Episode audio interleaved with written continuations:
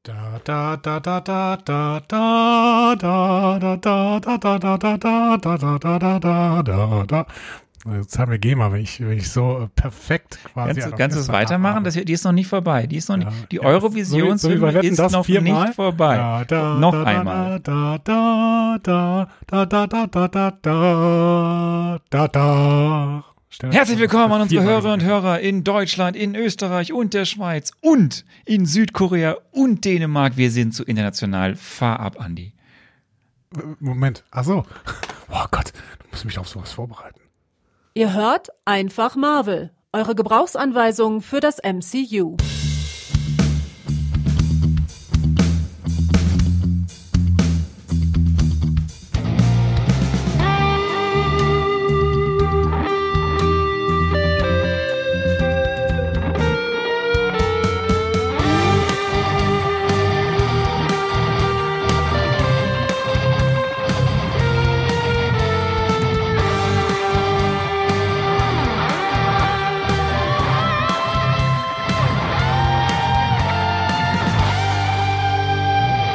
Herzlich willkommen zu Einfach Marvel, eurer Gebrauchsanweisung für das Marvel Cinematic Universe.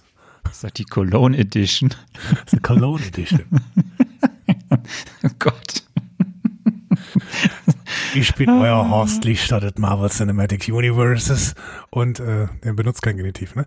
Hier, und äh, der Mann, der da auf der anderen Seite ist, ist wer? Bernd, Bernd Stelter? Bernd Stelter. ja, okay. Äh, der Bernd Stelter des Marvel Cinematic Universe, Arno Gasser. Ähm, und ich bin Andreas Dom, brauche eine Gebrauchsanweisung für das Marvel Cinematic Universe. Offensichtlich, denn ihr ähm, habt äh, viel äh, Feedback hinterlassen zur letzten Folge. Einiges, einiges, einiges habt ihr hinterlassen. Äh, welcome, welcome to this Eurovision Show. Weil, weil, weil wir haben, Andi hat ja gerade so wunderbar äh, die Eurovisionshymne. Ähm, Soll ich nochmal? Nein, reicht. Hat wunderbar eingesungen, live. Und ähm, nicht nur, dass wir aus so vielen verschiedenen Ländern Feedback bekommen haben, Mhm. was sich zumeist an dich richtet, lieber Andi. Haben wir aus verschiedensten Ländern Feedback bekommen? Ich dachte, wir werden nur da gehört. Aber Ja, aber die, die schreiben uns ja auch aus verschiedenen Ländern. Ähm, aber ich habe tatsächlich festgestellt, dass wir jetzt ähm, neben Deutschland, Österreich und der Schweiz, wo wir in den Charts sind, in den iTunes, nee, Apple Podcast Charts und den was weiß ich für Charts, äh, und Südkorea hatten wir ja schon, sind wir jetzt auch in Dänemark am Start. das finde ich gut. Ähm, denn Das ist äh, wahrscheinlich Dänemark, die, die, die, diese Minderheit, die da unten wohnt, in der, in der Grenze die zu wohnen ja in. Schleswig-Holstein. Dann werden wir ja Ach so, das ist andersrum. Okay. Ja, aber Okay, gibt es auch eine deutsche Minderheit in Dänemark? Irgendwie? Ja, wahrscheinlich, wahrscheinlich. Deswegen so hören die uns da. Ja, das ist toll. Sitzen, sitzt dann auch einer von denen in deren Parlament in Kopenhagen? Fände ich interessant auf jeden Fall. Fände ich gut. Fände ich sehr gut. Ich Aber gut. ich weiß nichts über Dänemark. Ich weiß absolut nichts über Dänemark. Ich äh, kenne die, kenn die ähm, hier die Fußballmannschaft. ich war, ich war Danish dreimal. Ähm, also du, es ist ja schade, dass du nichts weißt. Ich weiß auch nicht viel. Dann lass uns unbedingt drüber reden.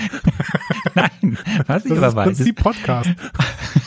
was ich aber weiß, ist, dass Kopenhagen, wo ich jetzt schon dreimal war, Mhm. eine wirklich richtig tolle, schöne Stadt ist.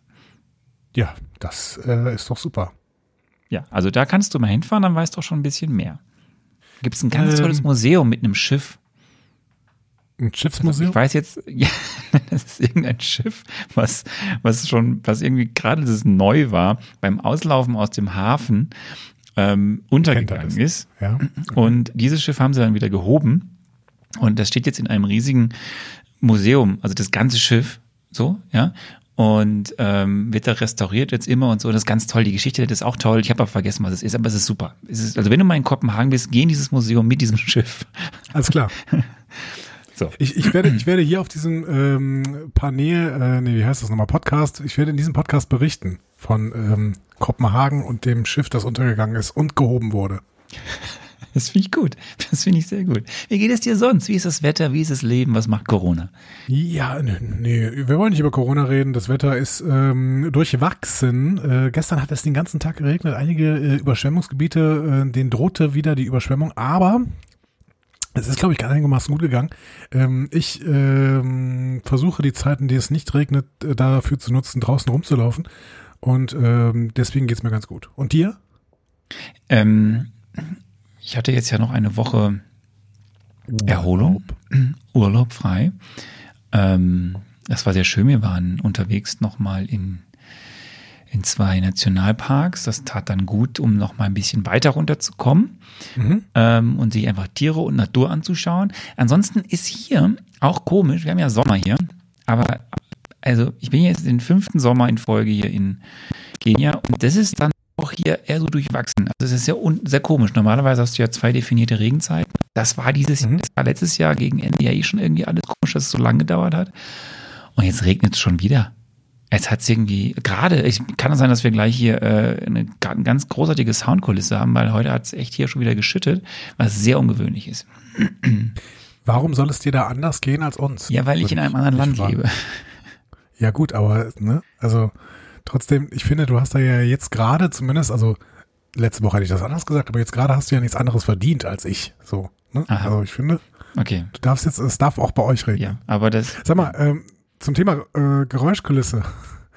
Nimmst du eigentlich auf? Weil die Geräuschkulisse ist ganz, ganz schlecht bei mir, muss ich gerade sagen. Also das ist jetzt nur so ein ne, nehme ich. kurzes Thema. So. Ich nehme auf. Aus, aus, aus dem Maschinenraum von einfach Marvel. Okay, du nimmst auf. Das freut mich. Sehr gut. Äh, dann äh, rede doch weiter. Hast du eine News für uns mitgebracht? Nein, oder? ich habe keine Hm. News. Ähm, Weil es, es gibt auch einfach nichts Neues im, im Marvel Cinematic Universe. Ne? Das ist immer dasselbe. Das ist fürchterlich. Die überlegen sich auch überhaupt nichts ich Neues. So. Es, gibt, es gibt, aber nee, es gibt, gibt hier und da mal wieder irgendwelche, das ist immer so, schwankt immer so zwischen News und, und, und, und was, was man gerne hätte als News.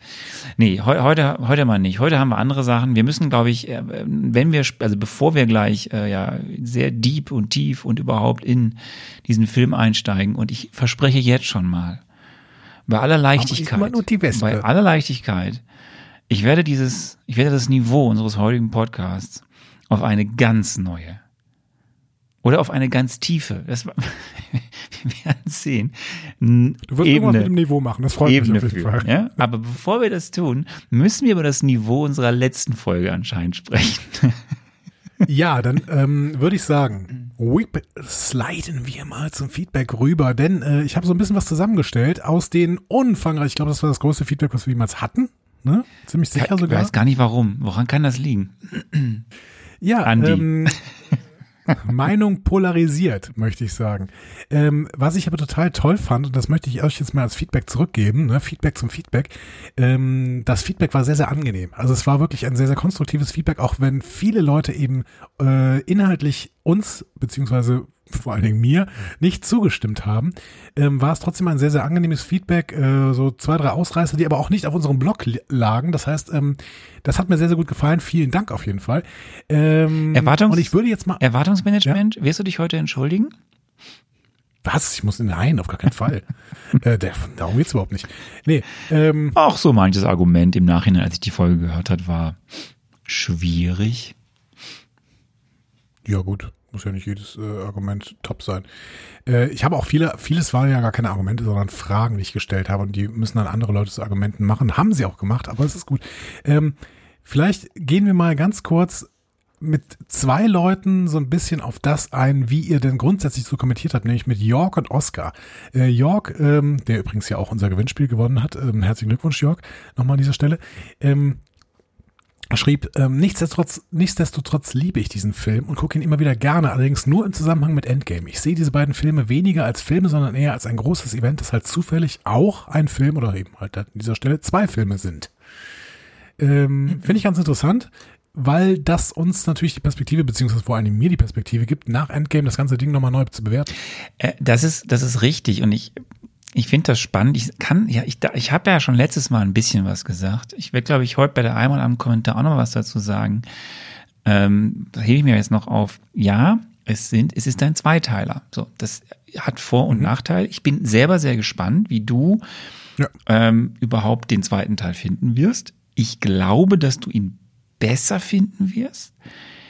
Es gibt aber auch Komponenten, wo ich mir vorstellen könnte, dass du ihn genauso oder vielleicht sogar schlecht. Also ich weiß es, ich kann es echt nicht einschätzen. Aber natürlich bin ich gespannt, wie du wieder rückblickend dann diesen ersten Film finden wirst. Ich für meinen Teil weiß ja, kenne ja beide Filme, weiß, wie ich beide Filme finde. Und jetzt sage ich es doch, und es wird jetzt, glaube ich, auch ein paar Mal im Feedback kommen. Ich habe es doch letztes Mal angedeutet. ohne das jetzt zu sehr in Detail zu sagen, dass der zweite Teil mir besser gefällt, das habe ich ja schon angedeutet. Ja, hast du? Okay, und dabei belässt es jetzt gerade. Aber lasse ich es. Ähm, ich möchte an dieser Stelle auch noch Oscar mit reinnehmen. Der schrieb, Avengers Infinity War gebe ich eine 1 da ich die Dynamik zwischen den Protagonisten sehr gelungen finde und es sehr unterhaltsam war, zwischen verschiedenen Plätzen im Bund zusammengemischten äh, Charaktere zu wechseln. Äh, mit Bund zusammengemischten Charakteren zu wechseln. Ähm, ja, und ich finde, das ist ja die Stärke dieses Films. Das habe ich, glaube ich, versucht, auch in der letzten äh, Folge deutlich zu machen. Dieser Effekt, cool, die kenne ich ja alle und jetzt sind sie zusammen. So. Das ist, glaube ich, die große Stärke dieses Films. Die hat bei dir halt nicht gefruchtet. Genau, genau. Es hat mich nicht angesprochen, aber ich kann durchaus verstehen, wenn einen das anspricht, äh, gerade wenn man irgendwie sich in so ein Fandom komplett reinbegeben hat. Ich fände total super zum Beispiel, wenn, ähm, also in Star Trek, ich war noch nicht Star Trek-Fan, als äh, Treffen der Generationen lief. Das war ein Film, wo sich eben die Generationen getroffen haben. So, zwei Seriengenerationen. Ne?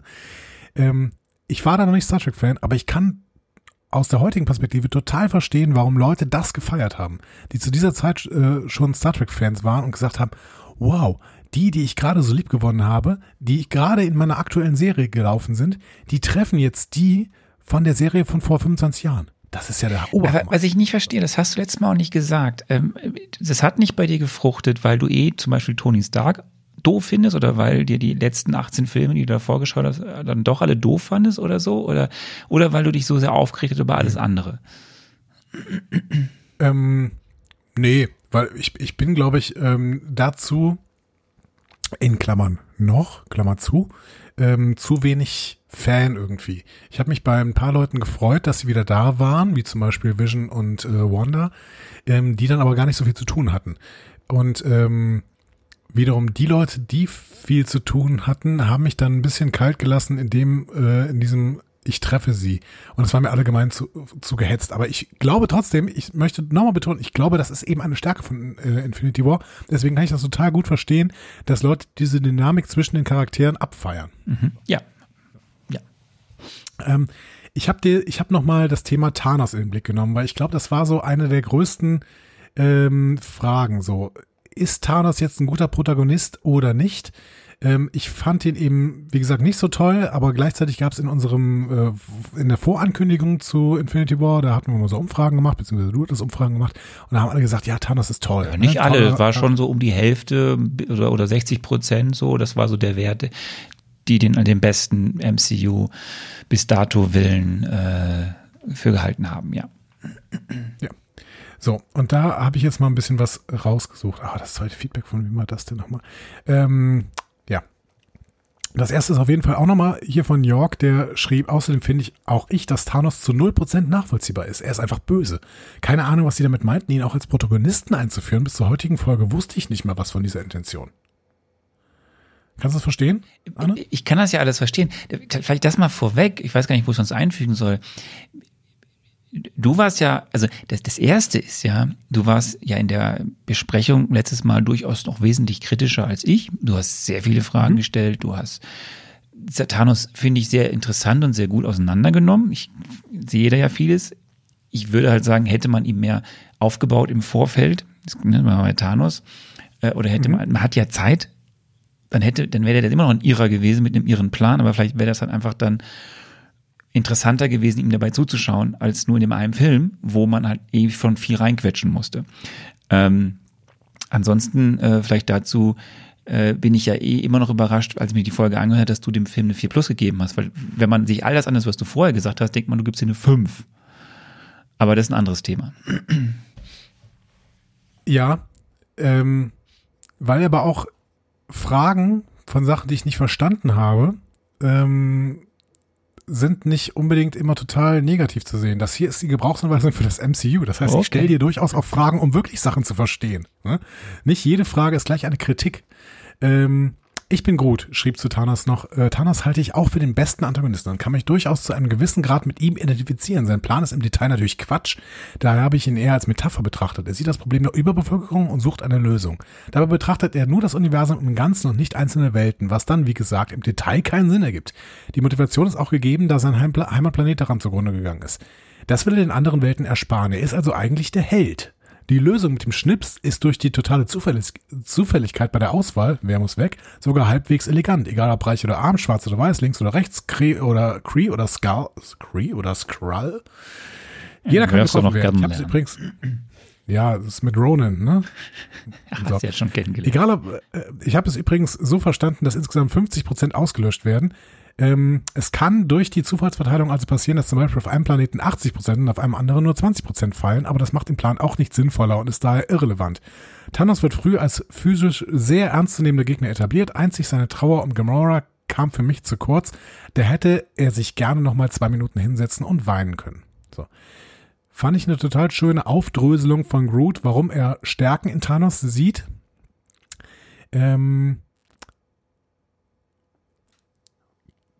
ich finde gleich, also ja, der wird als physisch sehr ernstzunehmender Gegner etabliert, aber auch da, das hatte ich glaube ich im Film gesagt, wird mir nicht klar, wie physisch ernstzunehmend er ist.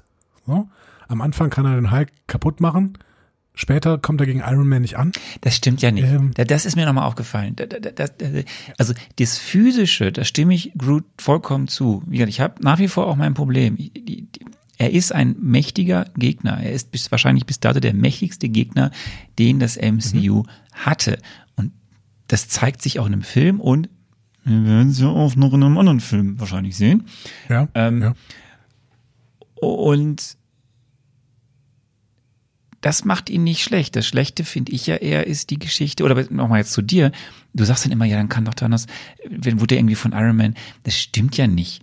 In den, auch, auch auf dem Ti- Titan, wo sie ja alle miteinander kämpfen gegen ihn und ähm, er geht ja trotzdem ein bisschen geschwächt erstmal aus diesem Kampf hervor, bis zu dem Punkt, wo Star-Lord irgendwie die Nerven verliert und dann dafür sorgt, dass sie hier verlieren. Sie weinen ja kurz davor mit die gemeinsamen Kräften. Und das war ja eine Kraftanstellung. Da musste ja, ne, und dann kommt äh, ähm, ähm, äh, Mantis und, und versucht ihm da all diese Kräfte, die sie ja einzeln haben, verschmelzen ja zu dem und dass sie versuchen eben ihn davon abzuhalten, gewisse Dinge zu tun, um sie zu besiegen. Und da geht er ja schon ein bisschen geschwächt draus vor.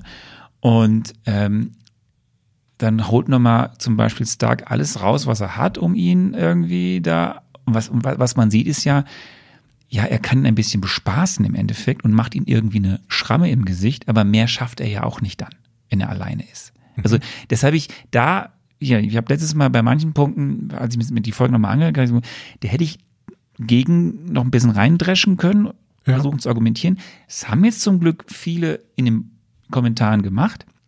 Ähm, aber da habe ich ein Problem. Das Problem sehe ich schon, dass die neben der Tatsache, ob der Plan, den er jetzt hat, sinnvoll oder nie sinnvoll ist, wie gesagt, mir fehlt wesentlich mehr Tiefe, warum er so ist, wie er ist, weil da hätte man in den vorigen Filmen eigentlich für Zeit gehabt, genauso zur Familienbande. Und das haben sie nicht gemacht. Und das Ja, ist ja mein ja. größtes Problem.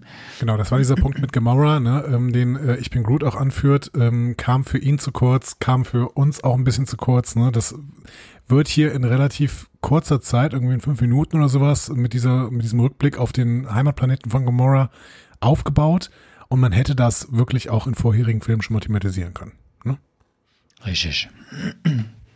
Ähm, aber ich will noch mal ein bisschen darstellen, wie, wie unterschiedlich ihr da argumentiert habt. Julian schreibt zum Beispiel, was Thanos angeht, bin ich Andreas Meinung. Die Motivation konnte ich nie wirklich nachvollziehen, aber im Gegensatz zu vielen MCU-Bösewichten hat er wenigstens eine. CGI ist mir nicht besonders negativ aufgefallen.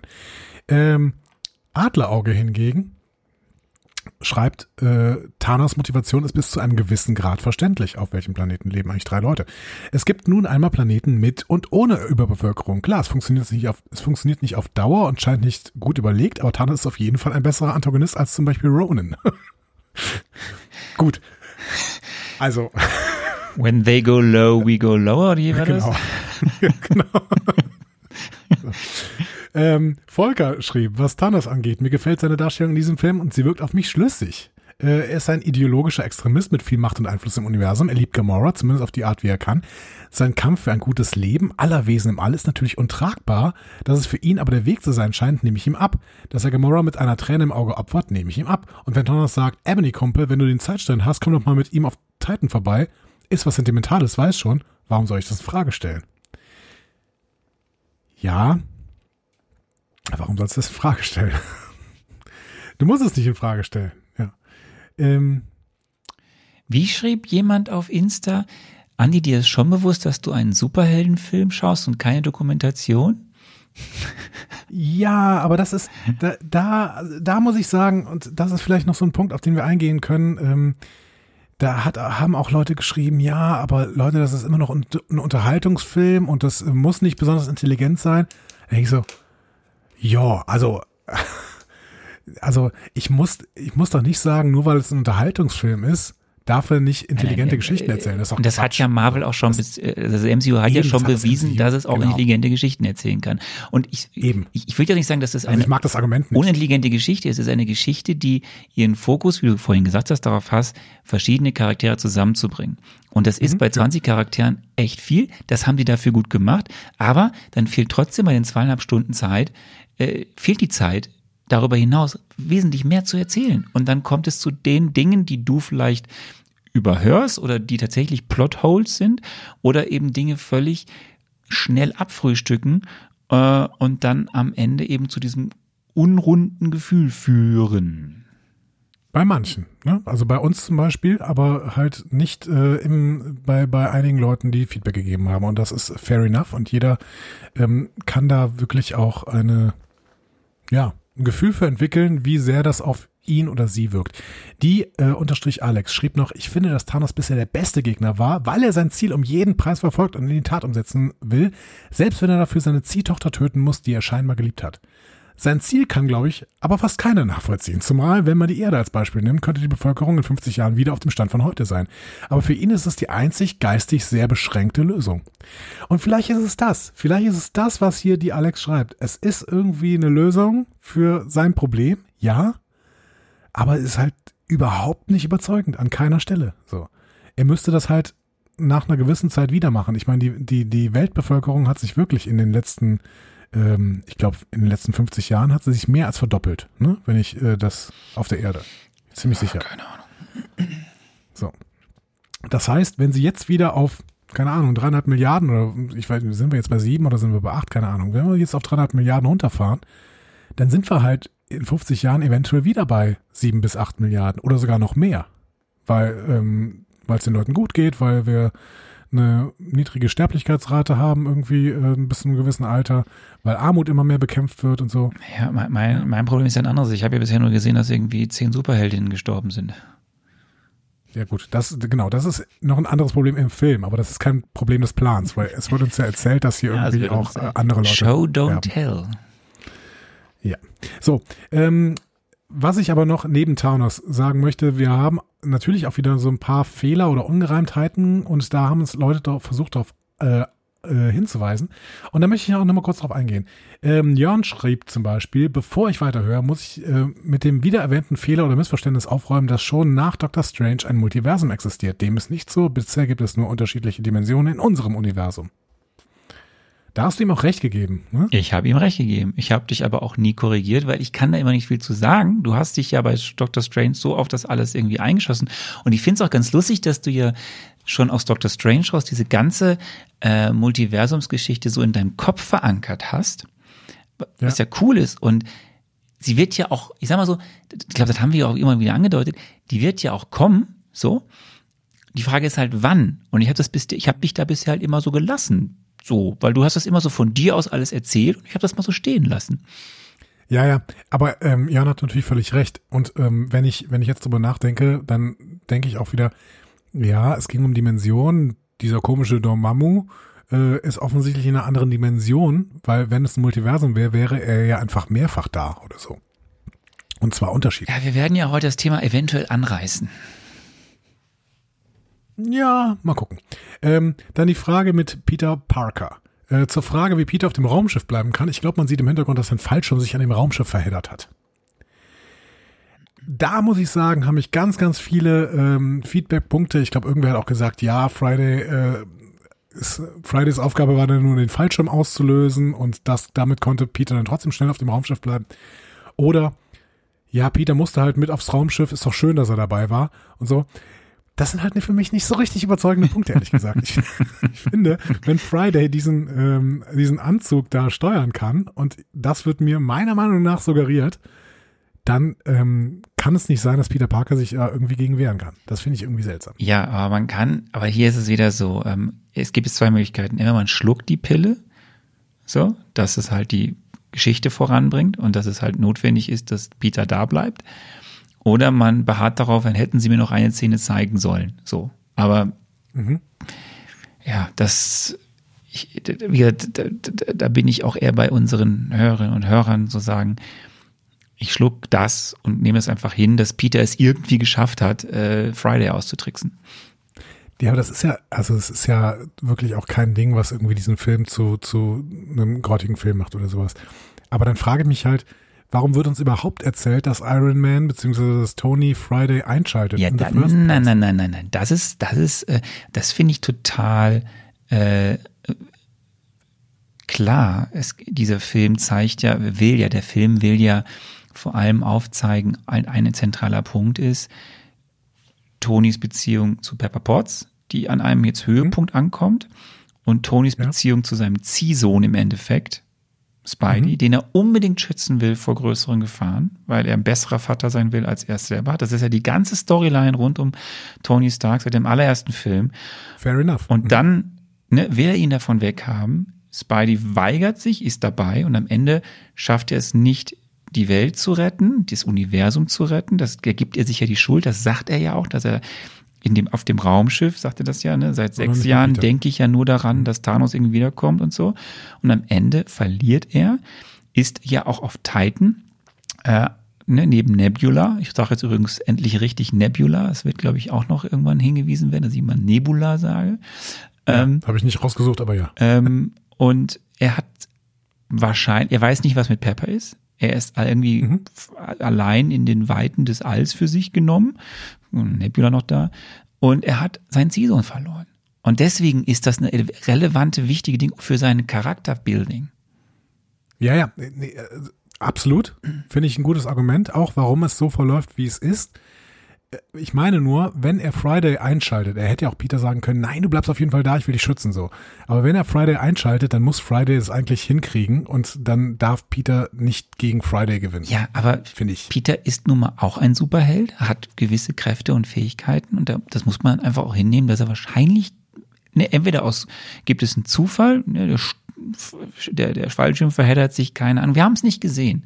Oder eben Peter hat einfach irgendwelche Kräfte freigesetzt. Er entwickelt ja, mhm. alle Filme zeigen ja auch, dass Peter eigentlich immer stärker wird und immer neue Dinge entwickelt, weil er ist ja in einer Adoleszenzphase. Es kommt ja immer was dazu. So, und vielleicht hat er jetzt die Möglichkeit gehabt, irgendwie Friday auszutricksen. Auf diese Pubertätsfrage ist auch Stammhirn minus Stammhirn eingegangen ähm, und meinte, ähm, da ich es immer wieder lese und hier nun auch gehört habe, wollte ich kurz aus dem Spinnensinn loswerden. Es wird ja immer wieder behauptet, dass der Spinnensinn erst in Infinity War eingeführt wird, unter anderem von mir. Und da sagt Stammhirn, das sehe ich anders. Das erste Mal, dass wir diese Fähigkeit von Spidey sehen, ist tatsächlich, und da widerspricht er dir auch, du hattest mir nicht gesagt, man, äh, es wäre schon in ähm, Homecoming so. Ähm, Stammhirn sagt, nee, in Civil War. Spider-Man kämpft dort gegen Bucky und Falcon in ähm, einem Terminal am Leipziger Flughafen Dort schwenkt er dann hint, äh, schwingt er dann hinter Falcon her und lässt sich kurz auf einem Deckenträger nieder, woraufhin Bucky eine Anzeigetafel von hinten auf ihn wirft. Kurz bevor Spidey getroffen wird, reißt er die Augen auf und dreht sich, sieht die Anzeigetafel und kann ausweichen. Ich bin mir ziemlich sicher, dass das damit auf seinen Spidey-Sinne hingewiesen wird. Zumindest ist das meine Interpretation. Sorry, falls das in den 40 plus Kommentaren schon geschrieben wurde, aber das musste schnell raus. Äh, völlig richtig ich dachte halt, es gäbe irgendwie ein Homecoming. Ich weiß nicht, ob in der Schule irgendwo eine, so eine beiläufige Szene, die das auch schon zeigt. Habe ich jetzt nicht mehr nachgeschaut. Ist auch wurscht. Ja. Punkt. Ähm, allgemein noch ein Feedback zu Loki. es ist, ich möchte es, ich möchte es einfach mal sagen, weil ganz, ganz viele von euch haben ja gesagt, ja, lass Loki in Ruhe, Loki ist toll und so. Oscar schrieb dazu, Ähm, hört bitte auf, Andy wegen diesem Loki-Ding aufzuziehen, da er komplett recht hat. Tom Hiddleston ist ein toller Schauspieler, aber Loki ist im MCU kein spannender Charakter. Er ist flach, langweilig und überhyped. Deshalb mag ich den, die ersten Avengers-Filme auch nicht besonders und von, Loki -Serie, von der Loki-Serie will ich gar nicht erst anfangen. Andy, ich stehe in dieser Thematik 100% hinter dir. Muss man auch mal sagen. Fair enough. Es gibt auch Einzelmeinungen. also Minderheitenmeinungen gibt es halt auch. Nein, ich, will, ich würde sagen, lass uns über Loki wirklich reden, wenn wir die Serie Loki sehen. So. Mhm. Ähm, da geht es wahrscheinlich ja auch um Loki. das könnte sein. Möglich. Das könnte sein. Und, Und ich habe gehört, um ein kleines Krokodil. Könnte auch ein kleines Krokodil geben. Ähm, und ja, ich habe, glaube ich, damals gesagt, als wir so ein bisschen immer, als diese Serien parallel geschaut hat, und dass ich auch Loki durchaus was abgewinnen kann. Ich muss das ganz neutral formulieren. Ähm, und äh, lass uns dann drüber reden. Lass uns dann drüber reden, auch ob man was verschenkt hat, so, mhm. oder ob vielleicht gucken wir noch mal dann Tor, wo Loki zum ersten Mal auftritt, ob wir einfach, ob du irgendwie dann Dinge verpasst hast, weil du beziehst dich ja immer auf diesen ersten Tor, dass du sagst, ich weiß nicht, was er kann, weil es wurde mir nicht erklärt. Ähm, ja, wir werden über Loki ja noch zu sprechen haben. Dann sliden wir im Feedback auch mal rüber zu Ant-Man und hab mir, ich habe mir nochmal angeguckt, was ihr so geschrieben habt Moment, zu meinem Moment, Moment, Moment, zu eine, Ant Nein, nein, nein, nein. Eine, eine Frage habe ich noch. Es gab wirklich jetzt. Okay, ich drehe wieder zurück. ja, so. haben wir, wir haben äh, da noch immer Feedback zu äh, Infinity War. Arne. nein, nein, nein, nein. Ich habe, ich habe jetzt keins mehr hier stehen. Wir hatten ja noch viel mehr. So, wir hatten ja auch bei Twitter, bei Instagram, in den pri privaten Nachrichten etc. pp. Ähm, Bestimmt auch bei Facebook, das wissen wir nur nicht, weil wir, wir nicht. gucken halt, Leute zu uns live, wir gucken halt, wir vergessen es tatsächlich auch immer, dass es ja Facebook auch noch gibt. Wobei Meta möchte doch jetzt eh irgendwie alles schließen in Europa oder so, habe ich gelesen. Ähm, wenn irgendwie die EU nicht was macht. Ähm, die, die meine Frage ist die, du hast jetzt so viel gelesen, ne? Und Leute, wir lesen das ja wirklich alles. Okay, bis auf Facebook. Ähm, hat das jetzt, hat das jetzt, weil ich kann es ja für mich gleich sagen, aber hat das was jetzt für dich schon mal in, in, einer ersten Instanz irgendwas mit deinem rückblickend mit deiner Meinung über den Film gemacht? Hat es ihn noch schlechter gemacht, weil du dich bestätigt gefühlt hast? Hat es gar nichts gemacht oder hat es irgendwas gemacht mit, ja, jetzt wenn ich Endgame gucke, vielleicht schaue ich noch ein paar Szenen an von Infinity und ich denke nochmal drüber nach. Das, das würde mich mal interessieren, weil es war ja wirklich sehr viel fundierte, auch argumentative Kritik. Ähm, ja, diese Ant-Man-Anmerkung ist natürlich eine wichtige. Ich bin total, das war ich eigentlich auch schon vorher, ich bin total offen, diesen Film im Nachhinein ein bisschen dadurch aufzuwerten, dass Ant-Man ihn vielleicht besser macht. Achso, ich meinte Endgame. Äh, nicht Ant-Man, genau, Endgame. Ich meinte auch Endgame. Okay. Ant-Man heute? Wenn beide Ant-Man gesagt haben. Genau. Ein paar Wochen. Endgame, genau. End, End, Ente, Ente, Ente.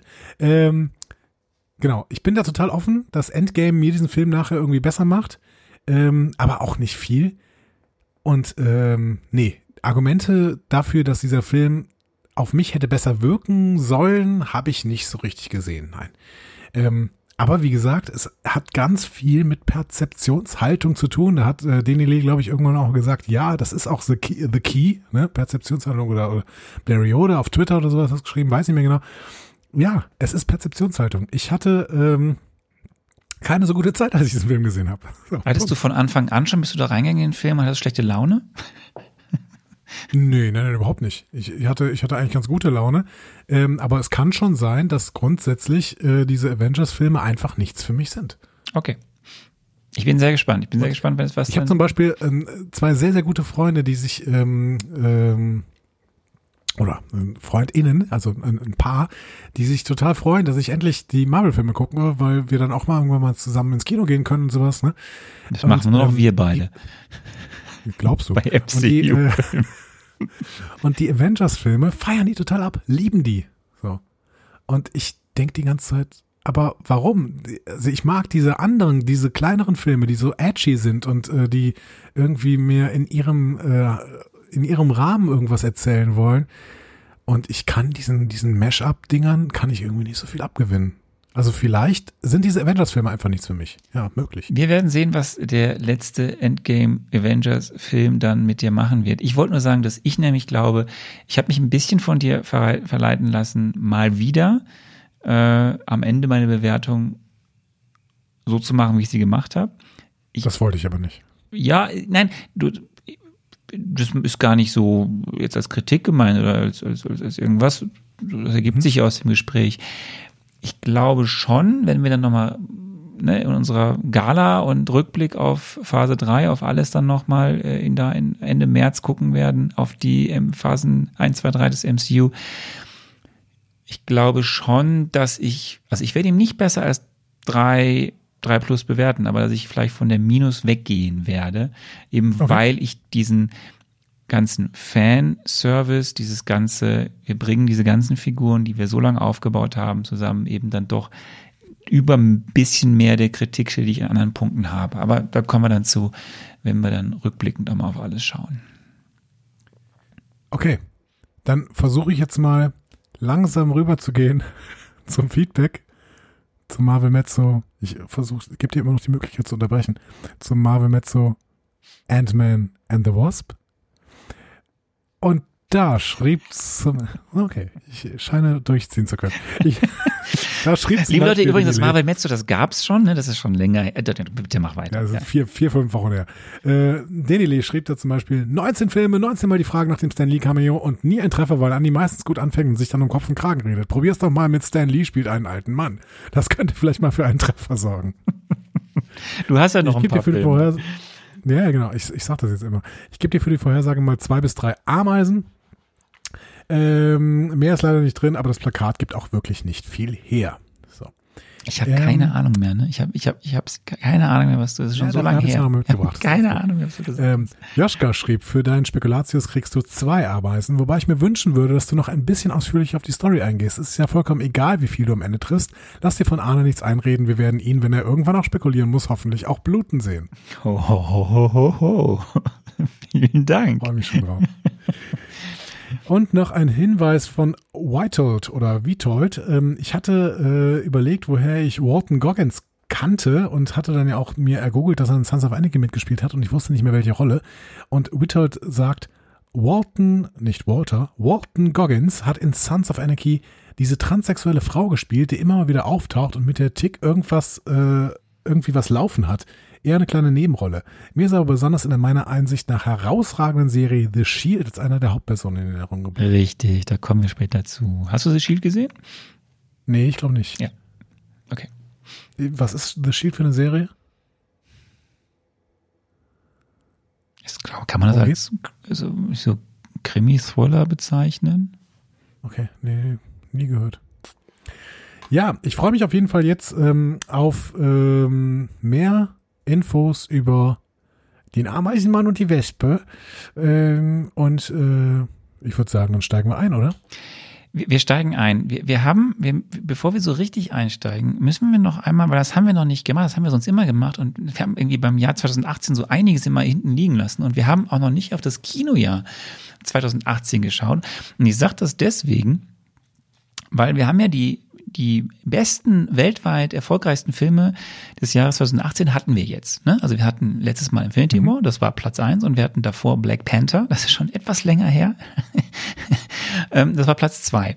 So, und wir besprechen heute einen Film, äh, der ganz knapp an den Top 10 vorbeigeschlittert ist, äh, nämlich auf Platz 11 Ant-Man and the Wasp Okay. der weltweit erfolgreichsten Filme. Und sonst wollte ich dich einfach nur kurz vorher fragen, hast du noch irgendwas in Erinnerung, was 2018 war, was dich irgendwie sonst noch so... Ja, ähm, ich habe äh, What We Left Behind gesehen. Das ist eine DS9-Doku, habe ich im Kino gesehen. Okay, das ist jetzt Ich habe tatsächlich nicht so ein Ja, ich habe drei Blockbuster. Filme im Kino gesehen, deswegen zählt es dazu. Genau, die äh, lief, glaube ich, in ausgewählten Kinos und wahrscheinlich ist sie auf Platz 800. Äh, acht- 800. Wie war die Zahl? 800. So. Ähm, dann habe ich äh, einen äh, Musikfilm gesehen, aber nicht Bohemian Rhapsody, sondern ähm, wie hieß er denn noch, der Elton John-Film? Ah, ja, mit dem, mit dem Schauspieler, der bei ähm, ähm, ähm, Aaron, Aaron, Aaron, Aaron Eckert? Nee, wie heißt der denn? Genau, doch, doch, ich meine mit Aaron Eckhart. Nee, nee, nee, nee, Aaron Eckert ist ein anderer Schauspieler. Egerton, Egerton, Aaron, Aaron Egerton. Egerton. Yes. Ähm, Elton, ah, wie hieß er? Rocketman, ne? Rocketman. Rocketman. Rocketman. Ja. Den fand ich richtig gut, hat mir richtig gut gefallen. Ähm, und ich habe Fallout gesehen, also Mission Impossible, Fallout. Ja, der ist in den Ähm, Top 10, der ist auf Platz 8. Ja, und den fand ich auch richtig, richtig gut. Also ich Tom Cruise immer problematisch, aber der Film war äh, ja, aber irgendwie Tom Cruise und diese Mission Impossible, äh, Impossible Film, das passt einfach. Also das ist irgendwie. Ja, und Fallout war, finde ich, fast der beste. Also der hat wirklich sehr, sehr, sehr viel richtig gemacht. Der ist, der ist richtig gut, ja. Ja, sonst war hier, äh, das ist auch was für dich, Jurassic Park, Fallen Kingdom, war Platz drei. Ja, eigentlich schon. Ich weiß nicht, warum ich nicht gesehen habe. Ähm, eigentlich ist Jurassic Park immer was für mich. Ähm, das ist halt auch totaler Trash, aber das ist Jurassic World auch, ne? Ja. Ah, Jurassic World hieß das, genau. So, auf jeden Fall, es gibt noch einen den ich nennen will. Es gab nämlich den Film Ready Player One. Der war auf Platz 12 der weltweit. Spielberg, das war Spielberg. Spielberg und genau. VR, ne? Spielberg und VR. Und ähm, das wird später nochmal wichtig. Okay. Just saying. Kommen wir jetzt also zum 20. Film des Marvel Cinematic Universe. Ein Film, der es schwer hatte, lieber Andy, musste er doch als Sommerblockbuster nach Infinity War ran. ähm, aber vielleicht war es auch genau der richtige Film zur richtigen Zeit. Wir werden das besprechen. Wir werden uns mit einer beschwingten, aber auch sehr emotionalen Actionkomödie heute befassen. Der Film mhm. oder ein Film, der um zwei MacGuffins gebaut wurde. Mit dem ersten weiblichen Co-Lead in einem MCU-Film. Ja. Und der am Ende, auch das können wir später diskutieren, aber ich sag mal so, der am Ende wesentlich eindrucksvoller die Auswirkungen von Thanos zeigte, als es Infinity War geschafft hat. ähm, we, can, Spannend. we can discuss it. Ähm, es geht um Familienbande, über Sollen, sollen wir einfach sollen wir einfach in diesem Film nur über die Post-Credits ziehen? wir werden sehen. Ähm, es geht um Familienbande über Realitäten hinweg. Mhm. Pro-Seminare in Quantenphysik. Naja, gut. Aber das wirst du noch machen, ja. Einen Grumpy Hank und seine Vergangenheit. Und eine weibliche Baba Yaga. Äh, die vielleicht außergewöhnlichste Bösewichtin bisher? Fragezeichen. Mhm. Kehren wir also zurück ins beschauliche San Francisco, zurück in die mal klitzekleine, mal extrem große Welt von Hank Pym und Co.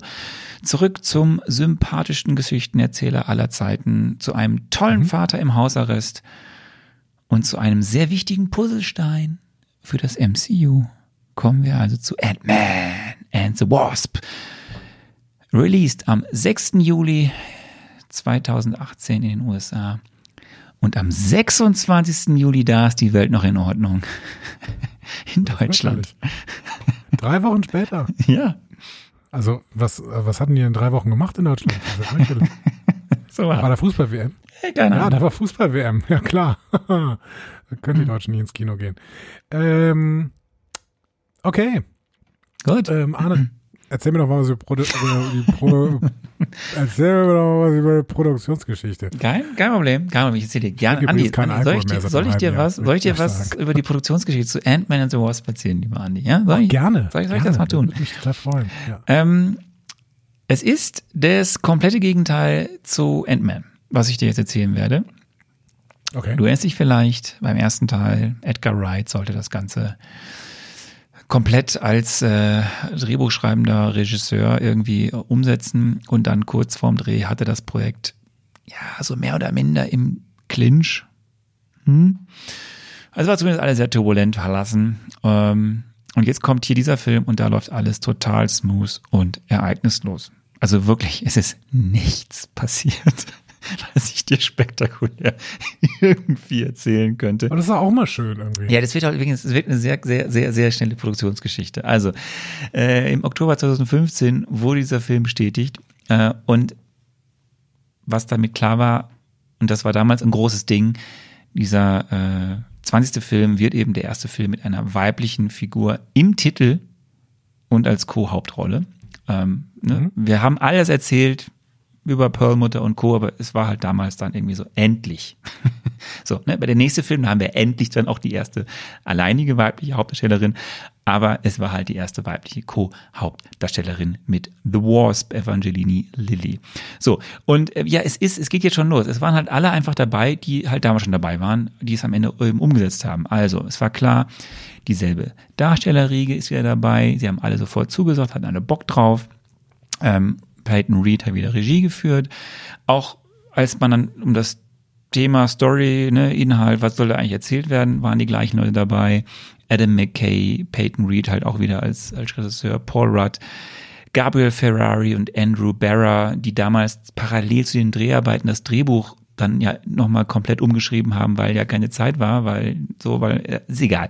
So, ähm, also das gleiche Team, es wurde noch ergänzt um zwei Leute, die es dann finalisiert haben, das Skript, nämlich Chris McKenna und Eric Sommers, das sind die beiden, die äh, Spider-Man Homecoming geschrieben haben. Mhm. Ähm, so, und was auch relativ früh klar war, äh, man wollte halt, hat sie ja schon angedeutet im ersten Teil, der, das zentrale Element dieses Films sollte halt die, die Suche nach Janet Van Dyne sein. So. Mhm. Ja. Ähm, weil man damit was tun konnte, was sehr gut in die Phase 3 passt. Dazu später mehr. Ja, und man hat dann entschieden, es sollte halt kein klassisches Heist-Movie wie in Teil 1 sein, es sollte eher so ein Jump and Run Actioner sein.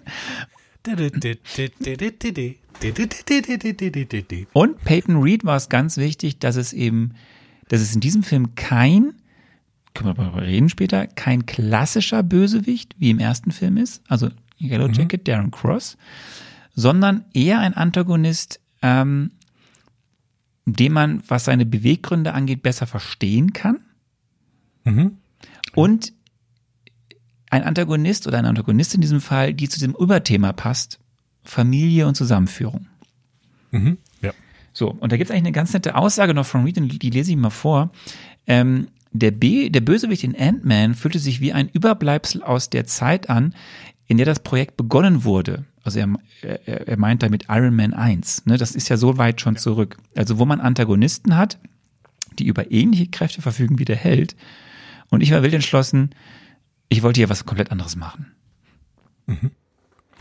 Ja, kann ich sehr, sehr gut nachvollziehen tatsächlich, ähm, weil es exakt so war. Also Yellow Jacket, ähm, also war ein einfach zum Vergessen.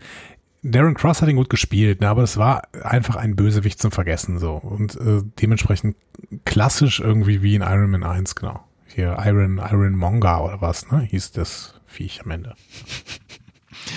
Ach, Iron irgendwas. Genau. So, ähm, das war's schon. Ich habe noch gleich ein paar, we- paar Fakten zur Produktionsgeschichte, aber das war's eigentlich schon. Mehr kann ich nicht erzählen, weil es ist wirklich nicht mehr, was man erzählen kann. Es ist- war eine smooth Produktion. Wir kommen gleich noch zu ein paar Fakten, aber kommen wir erstmal zu den Schauspielerinnen, die wir noch nicht kennen. Ähm, klar, wir haben die ganze Riege dabei, die beim letzten Mal auch dabei war. An den Hauptdarstellerinnen und Darstellern, aber wir haben ein paar neue Menschen dabei sind. Wir fangen an mit Randall Park, der spielt FBI-Agent Jimmy Woo. Kennst du Randall Park? Ähm, ja, ich kannte den vom Sehen, ich weiß aber auch nicht genau woher tatsächlich. Ähm, aber Spoiler, ich fand den gut. Schön.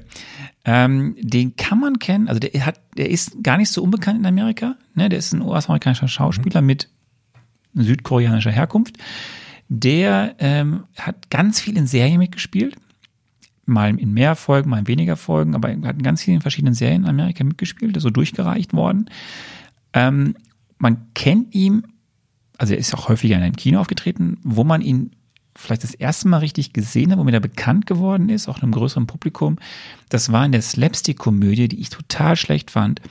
Äh, The Interview von James Franco und Seth Rogen, wo sie den, ne, wo sie Kim Jong-un Kim Jong-un interviewen, ne? Genau. So, da spielt er auch mit. Ähm, und sonst kann man ihn vielleicht aktueller noch herkennen aus einem Film, der bei Netflix, glaube ich, sehr erfolgreich war. Der hieß Always Be My Maybe. Er hat auch Regie geführt. Und auch geschauspielert, die Hauptrolle. Ich habe gerade noch mal kurz geguckt. Ich meine, ich kenne den als Love Interest von Zoe de Chanel aus New Girl. Vom Sehen her. Hm. Ich meine schon, ja. Gut. Vielleicht hast du ihn ja auch nicht das letzte Mal gesehen. We Maybe. will see. Definitely maybe. Ähm, Hannah John Kamen. Mhm. Ghost Ava Star. Englische Schauspielerin. Ähm, kann man kennen, wenn man alle Black Mirror Staffeln gesehen hat, oder auch die ersten vor allem. Ähm, danach war sie häufig in Filmen anzutreffen. Also, was heißt häufig in Filmen? Danach war sie äh, in drei großen Projekten anzutreffen. Nämlich einmal war sie in ein paar Folgen von Game of Thrones. Da müsstest du sie vielleicht erkennen. Ja, das habe ich, glaube ich, beim letzten Mal schon irgendwie ähm, gedacht und ich habe es nicht richtig verstanden, wer sie denn war. Während du suchst, sie war auch in ein paar Folgen, ich glaube, der ersten Staffel, oder gab es da wohl, es gab auch diese, diese, diese, äh, dieses, dieses Krimi hier zwischen, der Tunnel heißt das, zwischen Dänemark und Deutschland. Da hat, spielt die auch mit. Ja. Und sie ist, Sie, ja, ja. sie ist in Star Wars das Erwachen der Macht. Und jetzt kommt's, wo sie halt eine sehr wichtige Rolle spielt, ist in Ready Player One. ah, okay. Und Steven Spielberg, der ja Ready Player One äh, die Regie geführt hat, hat nach den Dreharbeiten zu diesem Film Peyton Reed angerufen und gesagt, nimm die. Die, die, die ist super. Nimm die, nimm die hier für, für, für Ant-Man the Wasp. Ja. Ist, ist doch, also, finde, dass sie es aber ganz gut gemacht hat. Ich finde es gerade ganz, ganz spannend irgendwie, ähm, dass die in Game of Thrones wirklich eine totale Nebenrolle gespielt hat. Die hat eine Dosh Kalin gespielt, ähm, also eine ehemalige Frau eines Dothraki-Anführers. in zwei Folgen und die war auch wirklich sehr, sehr nebensächlich. Also, ja, bitter. Walton Goggins. So, haben wir gesagt, äh, oder hast du gerade schon gesagt, der ist dick im Geschäft in Amerika, hat eine, der hat den Detective, Detective Shane Vandrell in The Shield gespielt, äh, Gesetz der Gewalt. Das war eine äh, US-amerikanische Krimiserie, Krimi-Thriller-Serie, die auf dem Sender FX äh, zu sehen war. Krimi-Drama, glaube besser gesagt als Krimi-Thriller, ging über sieben Staffeln. Ja, ist eine sehr einschlägige, wichtige Serie. Da hat er eine Hauptrolle gespielt. Ähm, der sonst in, in etlichen Kinofilmen auch. Django Unchained, The Hateful Eight, Maze Runner, Die Auserwählten in der Todeszone, äh, vielleicht die Serie Justified, wenn du die kennst. Hat er auch mitgespielt in der Hauptrolle. Nee, nee. Mhm. Okay. Ja, und dann haben wir natürlich die beiden Schwergewichter, im, die neu dazugekommen sind. Mr. Matrix himself, Lawrence Fishburne. Ja. Gut. Ja, was, was soll man sagen? Irgendwie, der hat jetzt nach, also ich finde, die Filmografie nach Matrix war jetzt nicht so, dass man ihn nicht ständig mit Morpheus verbinden würde. um es mal so zu sagen. Richtig. Dann kommen wir doch einfach mal, lassen wir ihn einfach so links liegen und kommen zu Grand Dame. Äh, Michelle Pfeiffer. Ja, großartig. Ich äh, bin, bin großer Michelle Pfeiffer-Fan. Ich finde sie wirklich ganz, ganz toll. Ähm, und einmal mehr hoffe ich, dass äh, Sachen in diesem Film eventuell noch irgendwie rückgängig gemacht werden können, weil ich würde gern Michelle Pfeiffer weiterhin sehen im MCU ähm, und nicht nur in diesen fünf Szenen, die sie in diesem Film hatte.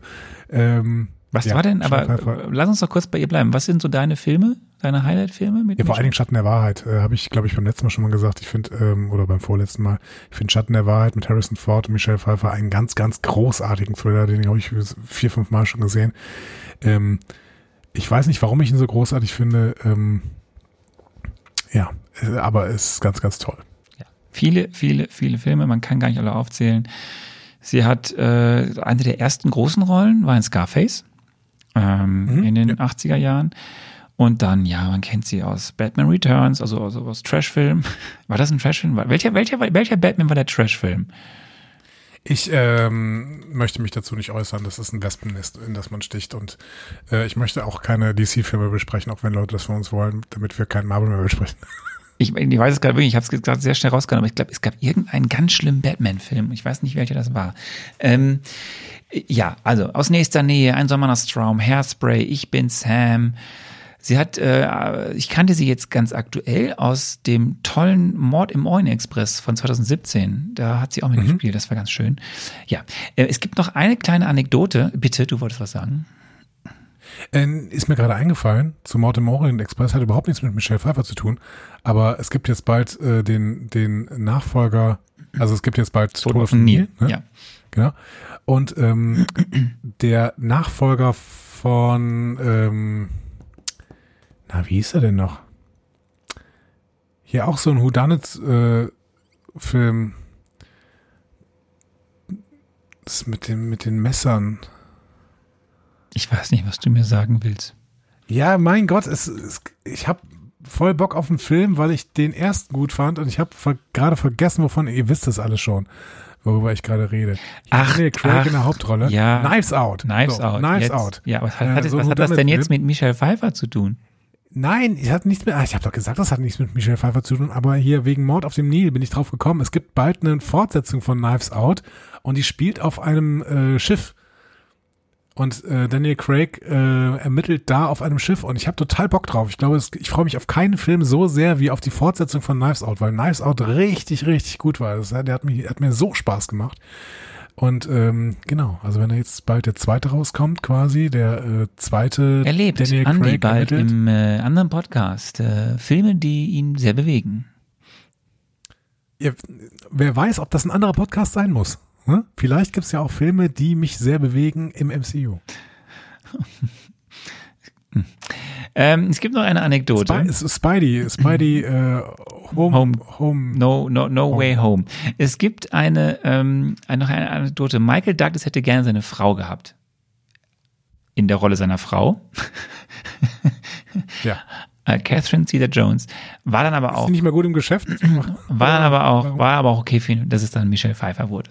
Ähm, weil das war dann Kevin Feigis persönlicher Wunsch, dass das Michelle Pfeiffer wurde. Was macht denn Catherine Zeta-Jones eigentlich heute so? Ich weiß es nicht. So.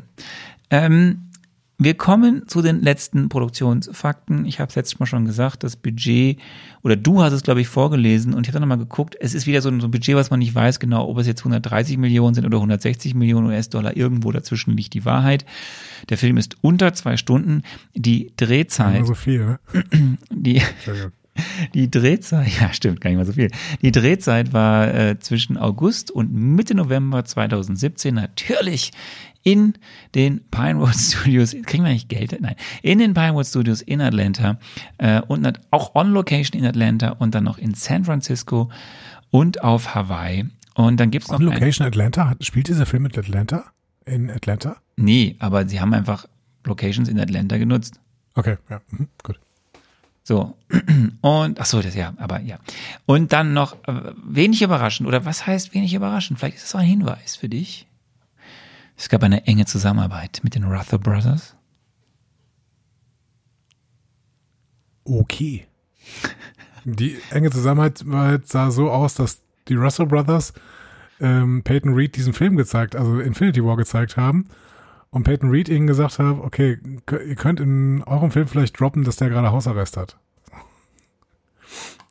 Das ist jetzt sehr. Das ist jetzt. Du, du machst dich lustig. Nein. Denk, denk einfach etwas nach. Oder lass es diesen Tipp einfach wieder irgendwie, lass es dich vergessen. Es kann ja in alle Richtungen gehen. Ich brauche keine Tipps, zusammen. das ist kein Marvel Mezzo hier. Es kann ja in alle Richtungen gehen, wie die Zusammenarbeit war. Ähm, das Innenleben des Labors, du erinnerst dich, da wo der große Quantentunnel ist, Ja. ähm, dieses ganze Set, das war das größte, komplett reale Set, was es bis dato für einen MCU-Film gab. Mhm. Okay. Ja. Also diese ganze Szenerie, biggest real Set, ohne irgendwelche Greenscreens. Ähm,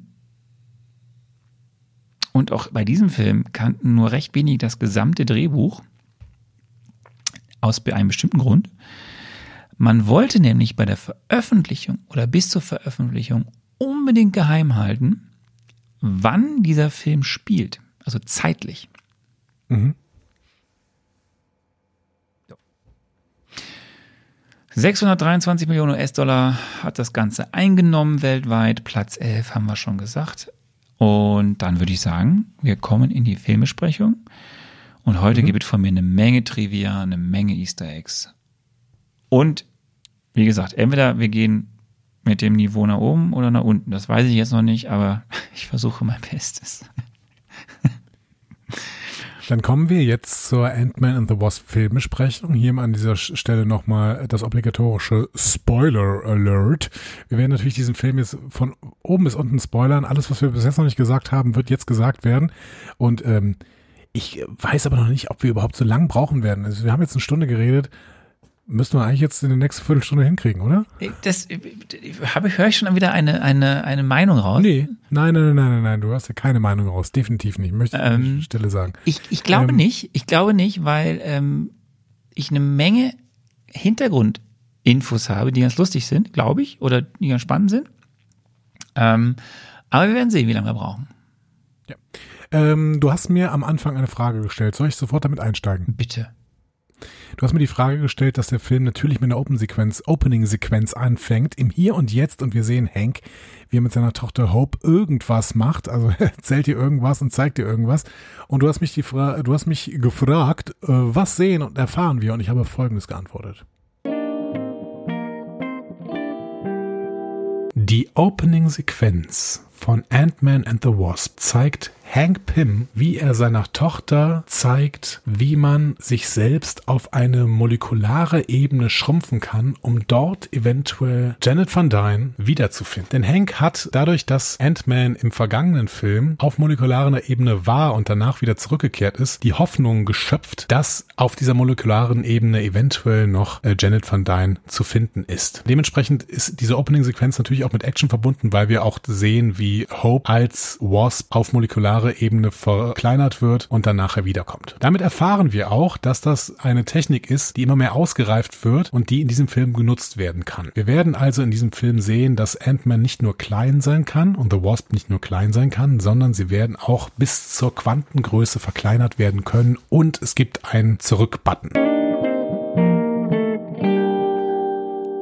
Nah dran. Ich, ja, nah dran. Und ich möchte dich jetzt an dieser Stelle mal kritisieren, lieber Arne. Also das mache ich ja selten, ne? weil ich, du machst auch sehr, sehr viel richtig. Ne? Im Gegensatz zu mir, ich bin ja so ein emotionaler Typ hier in diesem Podcast. Ne? Du, äh, du machst das Ganze so reflektiert und sowas. Aber du hast mir eine Frage gestellt und hast mir in diesem Frage gesagt, der Film startet mit einer Opening-Sequenz im Hier und Jetzt.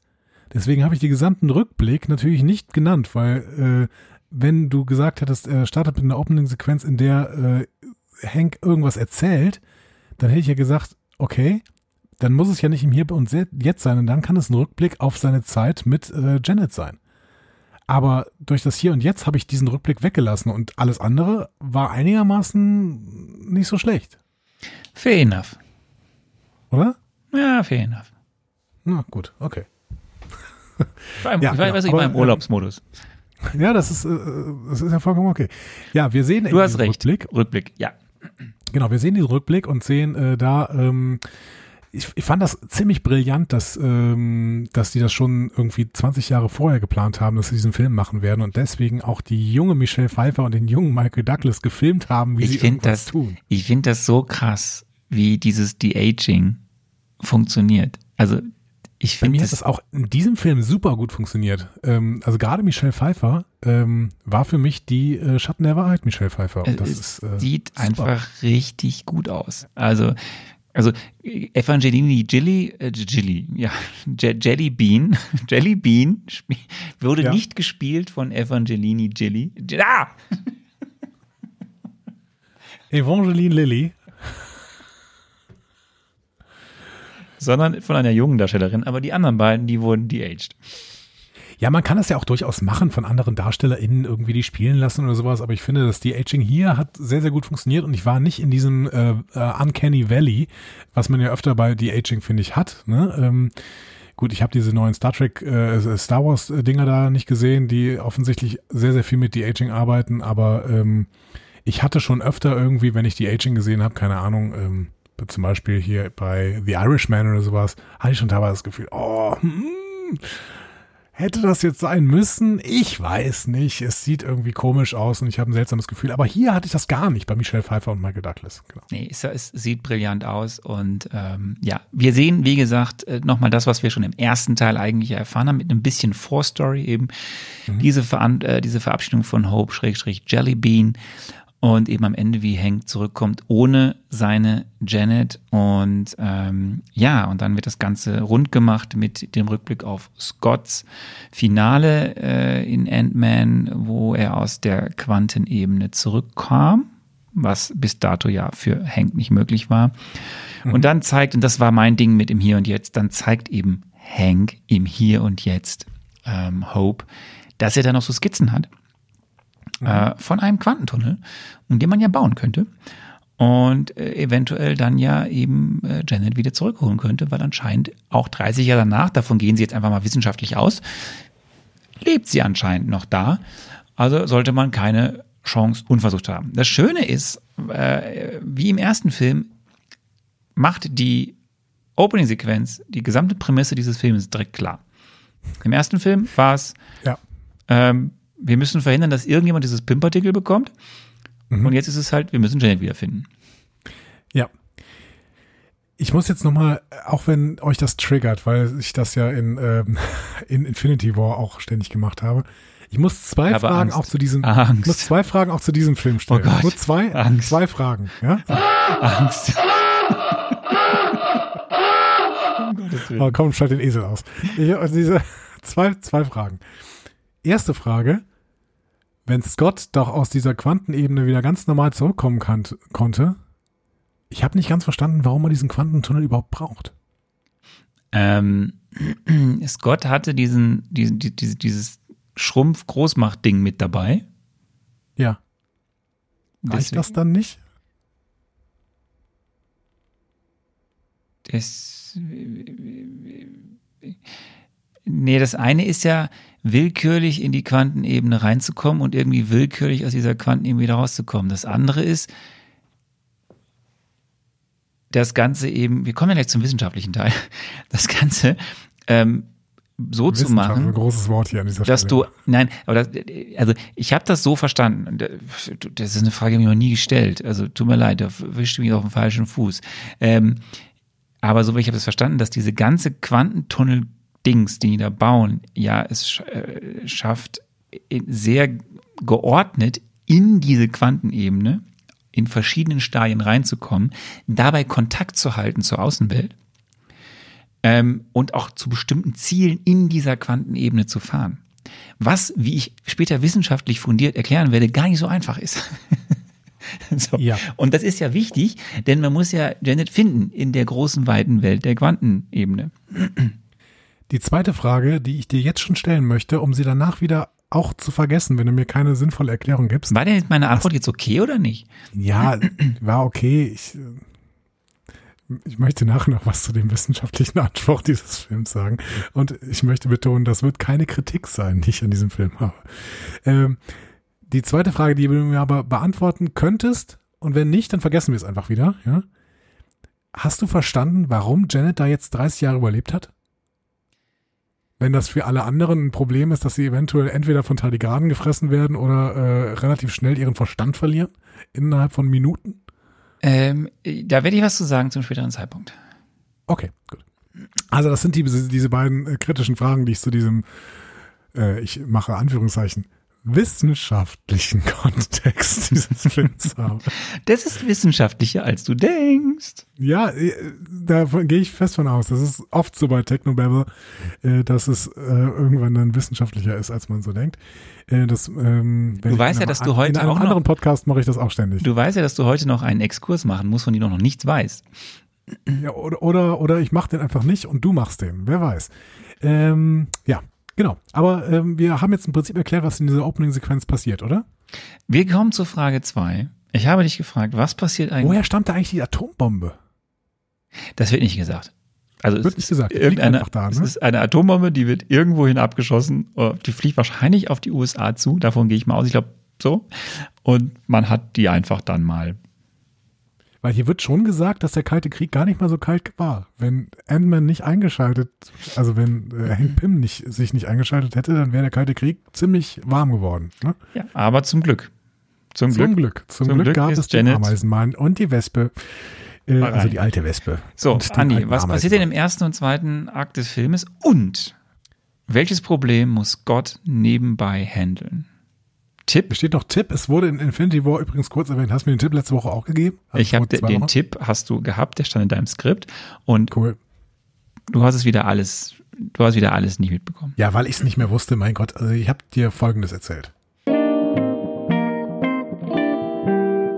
Im ersten und zweiten Akt des Films sehen wir einerseits die Suche auf der Quantenebene nach Janet Van Dyne. Auf der anderen Seite sehen wir, dass Ant-Man Probleme lösen muss, die quasi von den restlichen Avengers liegen geblieben worden sind, während die sich in den Infinity War begeben. Das Verbrechen steht niemals still. Und Ant-Man hat nicht nur mit normalen Verbrechern zu tun, nein, er hat mit Verbrechern zu tun, die versuchen, sich derselben Technik zu ermächtigen, die Hank Pym ja schon für ihn selber entwickelt hat. Das heißt, wir haben es mit Verbrechern zu tun, die versuchen, an diese Verkleinerungsmaschine zu kommen. Und dementsprechend muss Scott Lang nebenbei regeln, dass niemand an diese Technik kommt, weil mit dieser Technik natürlich Raubüberfälle ohne Ende gemacht werden könnten.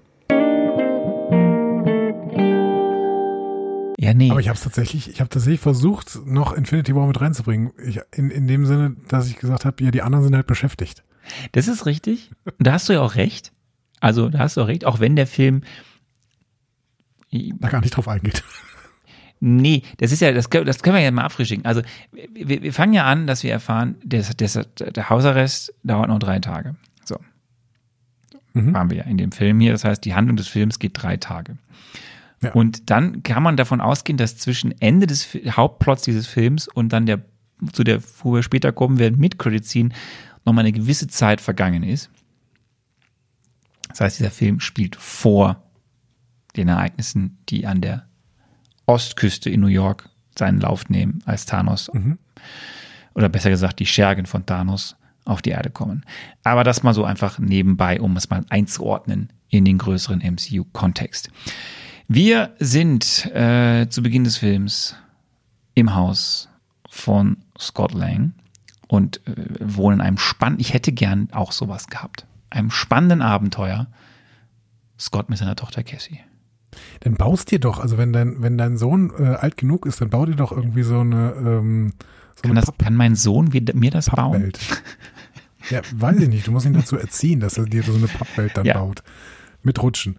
Das Äh, hat mir auch gut super. gefallen. Ich finde, hier wird nochmal gezeigt, was Scott eigentlich für ein netter Typ äh, so ist. Und er geht sehr, sehr gut mit seiner Tochter um. Ganz im Gegensatz äh, zu ähm, Jimmy, uh, der zwar versucht, gut mit seiner Tochter umzugehen, aber ähm, das überhaupt nicht kann. Was für ein fürchterlicher, was für eine fürchterliche Erklärung war das denn bitte?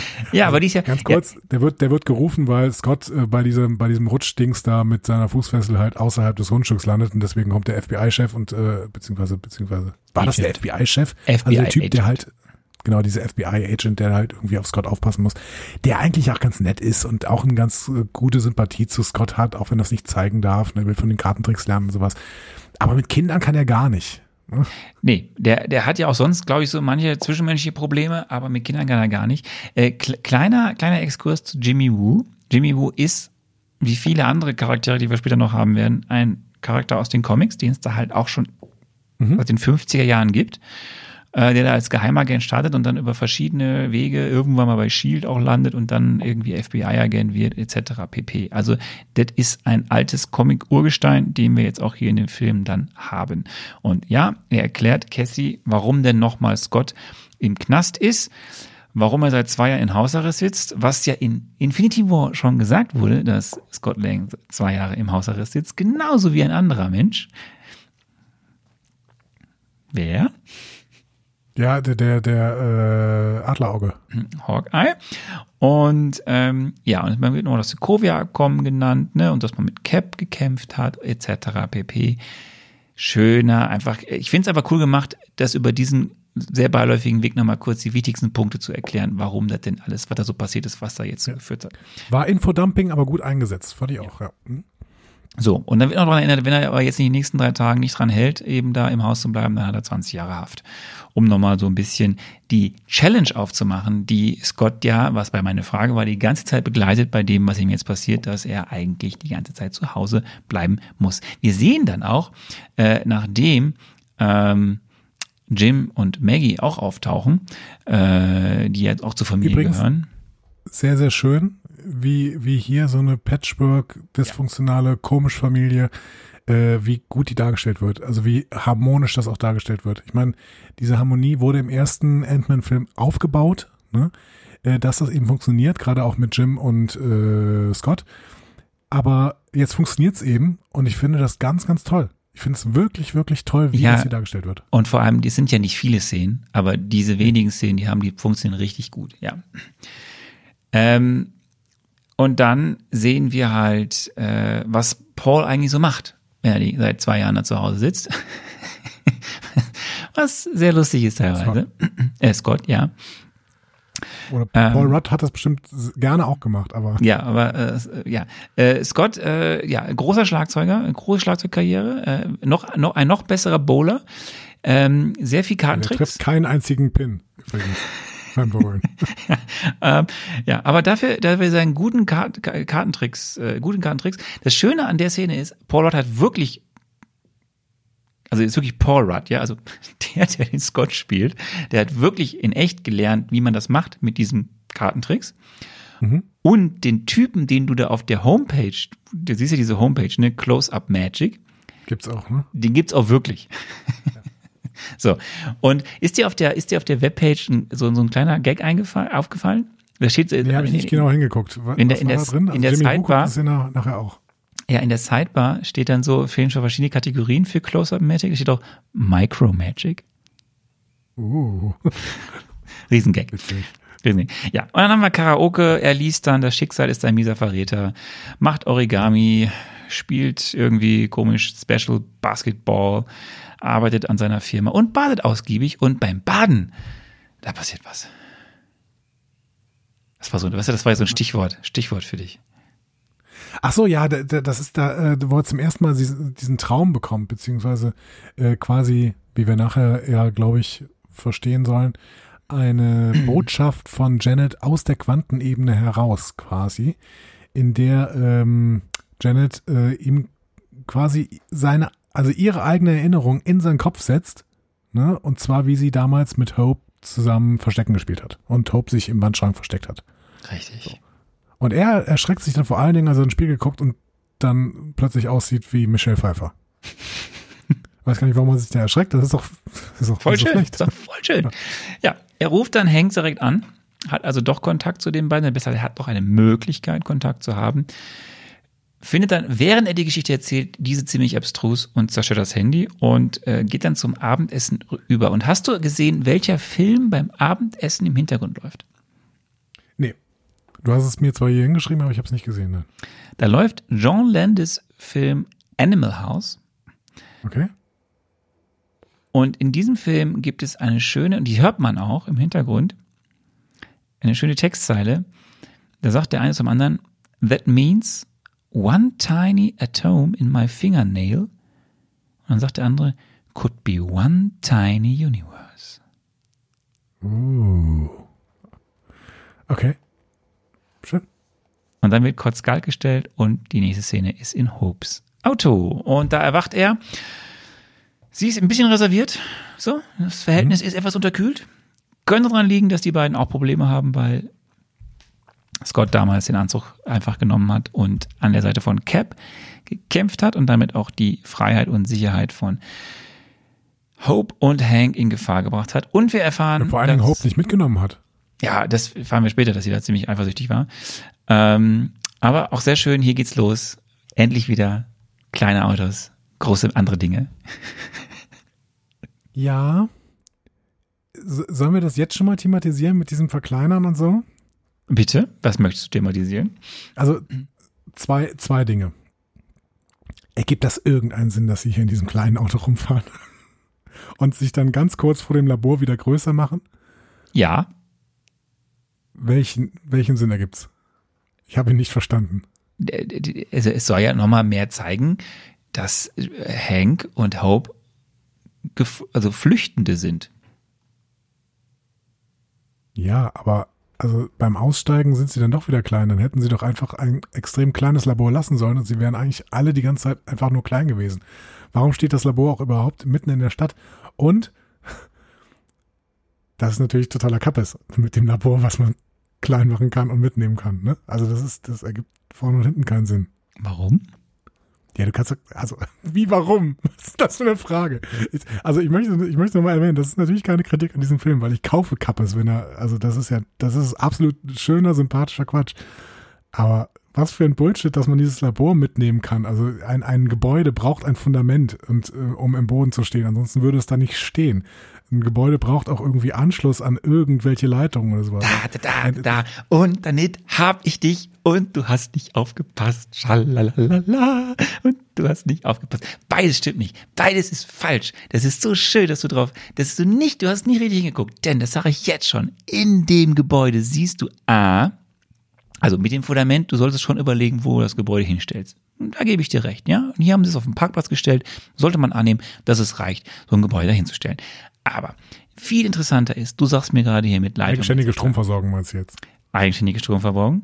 Was sehen wir denn ganz häufig in dem Gebäude, wenn sie in ihrem Labor sind? Siehst du nämlich ganz häufig angedeutet oder voll fett im Bild riesige Duracell-Batterien. Ja, genau, diese, genau, diese Duracell-Batterien. So. Batterien, ja. Punkt eins. Zweitens, als jemand, der hier im Kenia wohnt, der A, mit einem Septic-Tank im Garten arbeitet, ja, so sind nun mal die meisten, weil es hier keine, in vielen Gebieten einfach keine richtige Kanalisation gibt, es gibt halt einen Septic-Tank, da geht alles rein. Und der wird dann halt irgendwann mal wieder ausgeleert.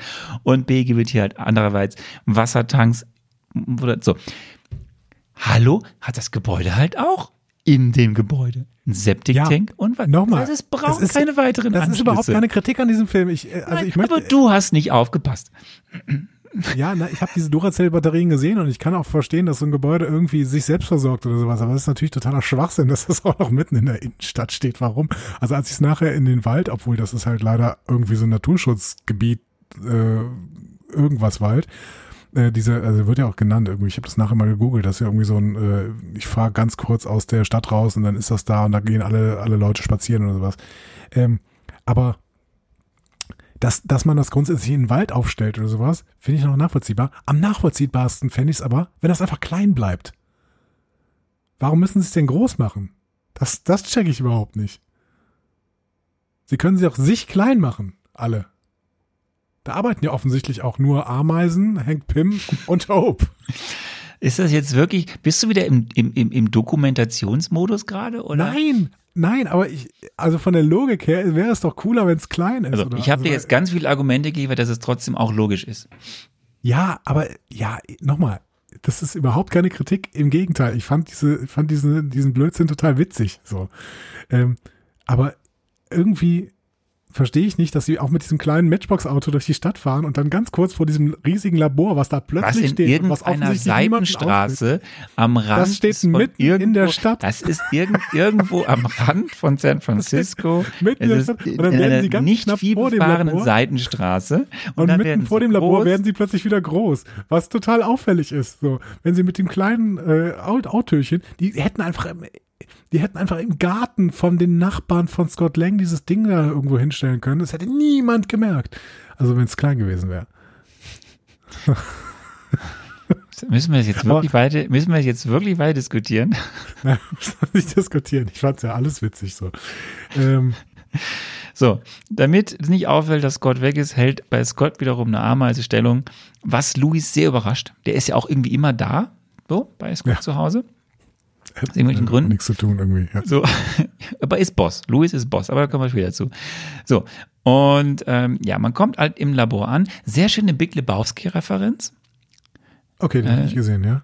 Ja, doch, weil ja äh, hier ähm, äh, Scott halt da in seinen Unterwäschen rumläuft. Ach so, in Bademantel, ne? Ja, Ja, ja. Okay, stimmt. Ja, hm. ja So, stimmt. ja, und er dann sind Bowler, ne? Ja. Dann sind wir halt in Hanks mobilen Labor, wo du sagst, das hätte auch klein bleiben können. Also, ähm, alles irgendwie da. Wir haben gesagt, Duracell-Batterien und so. Ähm, und wir erfahren, das ist also jetzt der Tunnel, der Tunnel, der das Tor zur Quantenebene ist. Ähm, und das wurde halt aktiviert. Und dann hatte Scott seinen Traum, seine Vision, sein was auch immer. Und ähm, ja, dann geht eigentlich die Geschichte richtig los, weil wir erfahren oder wir erfahren ja viele verschiedene Dinge. Scott hat angeblich den Ant-Man-Anzug aus Teil 1 zerstört. Später nochmal wichtig. Glaub, glauben wir ihm keine Sekunde, oder? Glauben wir ihm sofort. Und dann ähm, gibt es halt ein bisschen, ein bisschen, ein bisschen Wissenschaftserklärung, was da passiert sein könnte mit der Quantenverschränkung. Man erfährt, dass Gott wirklich was äh, erfahren hat, weil er weiß von Jellybean, er weiß von dem ne, Schrank, wo sie sich versteckt hat. Ja. ja. Und äh, dann geht eigentlich das, dann geht eigentlich die Geschichte richtig los, denn sie müssen jetzt das erste Teil bekommen, mit dem man wieder diesen ganzen Ding in Gang setzt, weil irgendwas durchgebrannt ist. Ähm, genau. Und es geht zu Sunny Birch. Bevor wir zu Sunny Birch gehen, haben wir schon mal eine erste Ahnung, da ist noch jemand. Da ist eine Erscheinung, die draußen ja. vom Labor ist. Was soll ich, aber ich, also das ist, allein diese nächste Szene ist so lustig, ne? Also sie, sie gehen nach draußen, dann erstmal diese, diese, diese, dieses absurde Wechsel des Autos, also man macht dieses Hot Wheel Ding auf, wechselt den, wechselt irgendwie das Auto, was sie hatten, in den Van, ja, und dann denkt sich so Scott, ja, ihr könnt das ja alles machen, ich helfe euch von hier, aber ich bleib hier, und dann so in dem Moment, wo er sagt, ich bleib hier, so zack, das Labor wird klein. es ist schon sehr geil. Es ist wirklich lustig. Ja, äh, genau. Wir sehen dann kurz äh, Ghost, die schon sich das Ganze ansch anschaut und dann ähm, haben wir diese Szene, okay, wir ähm, müssen jetzt kaufen. Offensichtlich gibt es ein Stück, was sie nicht selber herstellen können, sondern was sie von irgendeinem windigen Händler kaufen müssen. Und sie müssen es auch kaufen. Sie können es nicht sofort klauen, ähm, weil sie das vielleicht auch nicht wollen, sondern lieber illegal bei einem Schwarzmarkthändler kaufen wollen. Weil What? es weniger auffällig ist. Genau, es ist weniger auffällig. So, und äh, das machen sie dann. Und äh, es gibt uns diese schöne Szene, in der wir äh, Sunny Birch kennenlernen, ähm, den äh, ich cool fand. Das ist äh, sehr, sehr schön gespielt von Walton Goggins, ähm, der sowas wie der einzige wirkliche Antagonist in diesem Film ist, der aber auch nicht so richtig böse, also beziehungsweise nicht so richtig ein Problem ist, sondern mehr nervt. Ja, so ein Comic, so ein Comic Relief, so ein, so ein, so ein, ja. Der nervt also, halt. Also ja. es ist sehr lästig. Ja, ein lästiger ein, Typ. So, so, ja, so eine Klette. Ja. Die geht also auch nicht weg. Ist lästig und ähm, irgendwie, ja, äh, der, der will offensichtlich dieses Ding nicht so richtig verkaufen, ohne irgendwie mehr Informationen zu bekommen und deswegen. Ähm, ja, der will Geschäfte ja. machen, noch mehr Geschäfte. Genau. Also was man ja sagt, die, die brauchten ja anscheinend eine Menge.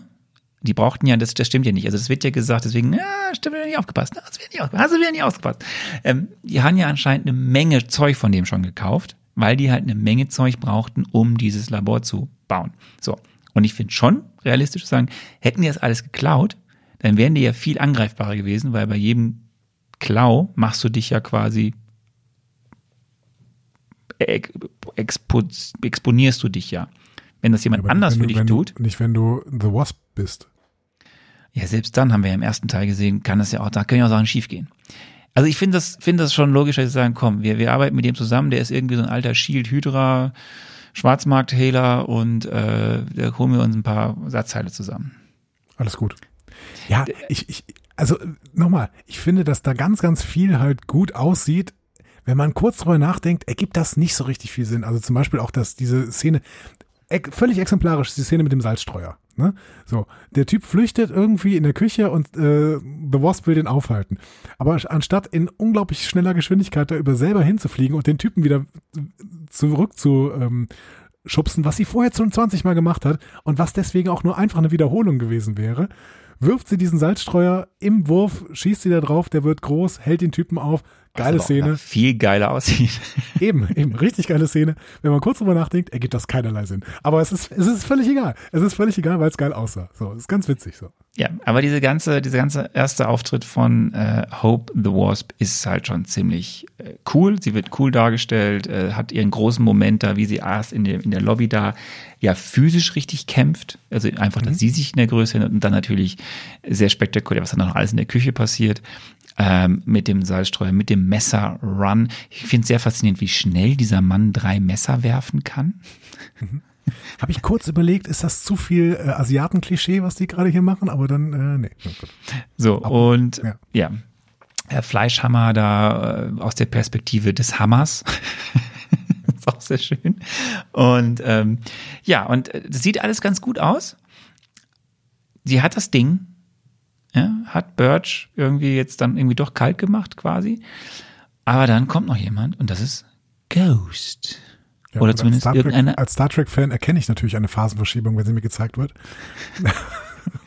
Ein, eine phasenverschiebend, eine sich in der Phase verschiebende Persönlichkeit. Ja, genau. Äh, genau. Und äh, dagegen kommt, das ist quasi so die Nemesis von Hope. Dagegen kommt tatsächlich The Wasp nicht an und dementsprechend, ähm, ja, Muss, muss Gott helfen. Sie kommen beide nicht so wirklich dagegen an. Und dann ist das Labor weg. ja. Blöd. Und ähm, blöd auch, dass Scott halt diesen Anzug bekommt, der halt noch nicht so richtig ausgereift ist. Ja, Aber dazu, dazu das kommt später mehr. Das kommt später. Ich muss noch einen Exkurs machen. Birch ist auch aus den Comics bekannt. Also Sunny Birch Mhm. existiert da auch. Äh, dort aber eher als Widersacher von Iron Man Mhm. und dort als Vertrauter von Obadiah Stane. Du erinnerst dich? Ja, ja, Iron Man 1 Gegner, den, den eben der, ähm, der Peyton Reed noch ge- gedisst hat quasi. Richtig? Sowas wollten Und- wir wirklich nicht nochmal. Also ist ja fürchterlich. Und das Lustige ist, ähm, Sunny Birch in den Comics arbeitet für Cross Technology, also für Darren Cross. ja. Darren Cross, was wiederum äh, Yellow Jacket, Yellow Jacket, ist, richtig? ja. ja okay. Mhm. Ja, So, okay. ähm, Scott hat eine Idee. Ich habe ein paar Leute, die können uns bestimmt helfen. Ja. Find- Weil wir haben jetzt ja kein Labor super. mehr. Wir haben, wir haben nichts, aber wir haben meine Kumpels um Luis. Lass uns zu unserer Firma fahren und Hank ist richtig begeistert. Ja. So richtig. Und sie, sie geben sich auch alle Mühe, Louis, TJ und Kurt direkt richtig Hank auch richtig zu begeistern. Größte Stärke dieses Films, man hat die ganze Zeit das Gefühl, es geht einfach um eine Truppe von Leuten, die gerne abhängen zusammen. So Big Lebowski. Ja, genau, genau. Oder Entourage oder sowas. Also einfach nur so, hey, wir hängen gerne zusammen ab und äh, haben Spaß und äh, oder haben so ein bisschen Angst vor der Baba Yaga. Woher kanntest du die Baba Yaga eigentlich? Äh, Baba Yaga ist, ähm, ich kannte die nicht, ich habe es nachgeguckt, ist russische Folklore. Ja, ich, ich kannte sie aus äh, Pictures at an Exhibition. Da gibt's irgendwann, äh, also Bilder einer Ausstellung. Äh, da gibt's irgendwann äh, The Heart of Baba Yaga. Also ein eines dieser ähm, Stücke aus Bilder einer Ausstellung ist The Heart of Baba Yaga. Ah, genau. das, das, das wusste ich nicht. Also es ist, ne, es ist russische Folklore, also wirklich. Und ähm, tatsächlich gibt's aber Baba Yaga auch einmal in den Marvel Comics, da kämpft Baba Yaga gegen Captain Britain. Okay. Ich musste irgendwann, ich musste irgendwann an irgendeinem ähm, äh, Tomb Raider Teil musste ich äh, die Baba Yaga bekämpfen. Ach, du auch. Ja. Schön. Also Schön. Lara. Also ich hab, ich war Lara. Also du warst ja- okay. Ja, also, genau. Okay. Ähm, ja, also wir sind bei XCon, es geht um Baba Yaga, ist sehr schön, äh, wird, wird aufgebaut, wie, wie, wie Kurt Angst hat vor Baba Yaga. Daneben geht's auch noch um Kekse und Hafermüsli und äh, zu kleine Schreibtische, aber egal, am Ende führt dieses Gespräch dazu, dass man irgendwie auf die Idee kommt, man könnte noch mal irgendeinen Menschen besuchen, der eventuell helfen könnte, um, hier wird, glaube ich, zum ersten Mal auch der Quantenspektrometer genannt, um den es eigentlich geht. Ja. Hier fängt das große Technobabble an, was Bill Foster dann nachher unglaublich weiterführt, was dann aber Gott sei Dank im Film auch noch kommentiert wird von Scott Lang mit, sag mal, denkt ihr euch einfach irgendwelche Wörter aus und packt Quanten davor oder was? Ja, komm mal, ist richtig. Ja, ja es, wird, es wird sehr viel von Phasenübergängen, Quantenphasen, Materie, Aggregatzuständen etc. gesprochen. Wir kommen zu Bill Foster, aber bevor wir zu Bill Foster kommen, bevor wir den Teil 1 damit abschließen, sehen wir noch einmal diesen Geist und Überraschung. War es für dich überraschend, aber du hast das Plakat gesehen. Es ist eine Sie. Und diese Sie hat anscheinend ziemliche Probleme, denn sie muss sich in einer Kammer hinlegen, weil irgendwas ist. Der Sinn unseres Marvel Metzers ist ja nicht, dass ich auf den Film vorbereitet bin, sondern ich, dass ich spekuliere. Das Gute ist jetzt wirklich, das habe ich ja vor vier Wochen gemacht und den Film äh, vorgestern gesehen. Das heißt, ich hatte alles wieder vergessen. Ich wusste auch nicht mehr genau, dass der Geist tatsächlich äh, sie ist und äh, ich hatte kurz gedacht, das wäre irgendwie eine ganze Armee von Leuten irgendwie, weil die ja auch in dieser äh, Szene in dem Hotel, in der Hotellobby an ganz schnell an verschiedenen Orten ähm, wieder auftaucht und ich habe irgendwie nicht gedacht, die wäre alleine, aber das ist mir dann nachher klar geworden. Ähm, genau. Das hat, das hat dich also überrascht. Das hat mich so, ja, ja, es hat mich so ein bisschen überrascht, dass es nur eine ist tatsächlich, wobei das irgendwann dann schon, glaube ich, auch in der Hotellobby klar wurde. Aber so ganz am Anfang habe ich gedacht, es wären mehrere eventuell. Okay. Teil 1 ist vorbei. Andi, wie ist es denn so bis hier? Ähm, dichotom, möchte ich sagen. Also, ähm, der, der Film hat mir in, dieser, in diesem ersten Teil extrem viel Spaß gemacht. Ähm, ich habe aber auch schon die ganze Zeit das Gefühl gehabt, das ist schon ziemlicher Trash und ziemlicher Unsinn. Aber das ist auch gar nicht so schlimm, dass es so Trash und Unsinn ist, äh, weil genau das meinen Spaß eher noch verstärkt hat. Wobei ich ähm, gerade am Ende mit Ghost so ein bisschen das Gefühl hatte, ich bin in einer Smallville-Folge der 90er gelandet, irgendwie so. Irgendein Freak of the Week hat jetzt heute mal ein Problem und wir müssen dieses Problem des Freak of the Week lösen. Aber ich mochte das damals schon bei Smallville, dass man dann mit dem, mit dem Freak of the Week äh, im Endeffekt äh, mitleiden konnte, ähm, weil der Freak ja wirklich nicht böse war, sondern ein Problem hatte und dem geholfen werden musste. Und äh, so ungefähr ist es ja hier auch schon. Das heißt, ähm, und ich habe Smallville damals total gern geguckt, ähm, auch wenn es DC ist. Äh, äh, ja, also ich hatte äh, Spaß. Ich hatte sehr viel Spaß. Aber ich, äh, ich habe gehofft, dass man mich nicht zwingt, das ernst zu nehmen, was ich hier gesehen habe. Dann kommen wir doch jetzt zum zweiten Teil. Ähm, es geht verkleidet zur Uni und das ist ein kleiner MCU-Gag. Wir sehen häufiger Menschen im MCU, die sich verkleiden und dabei nur eine Cappy oder eine Brille anziehen. Und das wird jetzt mal thematisiert von Scott selbst, der Genau. halt sagt, wir sehen halt aus wie immer, nur halt beim Baseballspiel. Genau. So. Und jetzt, Andi, du hast es ja auch wahrscheinlich auf Englisch geguckt, ne? Ich habe diesen Teil jetzt mal auf Deutsch geguckt. Schön. Hast du denn Erzähl mir das verstanden, Technobabble. Nee, ich habe das Hast nicht du denn verstanden. verstanden, Ich wollte es nicht verstehen. Bill Foster da in der Vorlesung erzählt? Nee, keine Ahnung. Verstehe ich, habe ich überhaupt nicht verstanden. Wie gesagt, habe mir auch keine Mühe gegeben, das zu verstehen. Du kannst mir gerne alles erklären. Ich, ich, ich, will, ich weiß auch nicht, ob das so wichtig ist, das zu verstehen, aber es ist, ich kann mir schon vorstellen, ich arbeite mich ja auch gern in so ein Technobabble bei Star Trek ein und erkenne dann irgendwann, hey, da gibt es Wissenschaftsberater und das ist schon irgendwie so ein bisschen plausibel. Ich kann mir auch vorstellen, dass es hier plausibel war. Ja.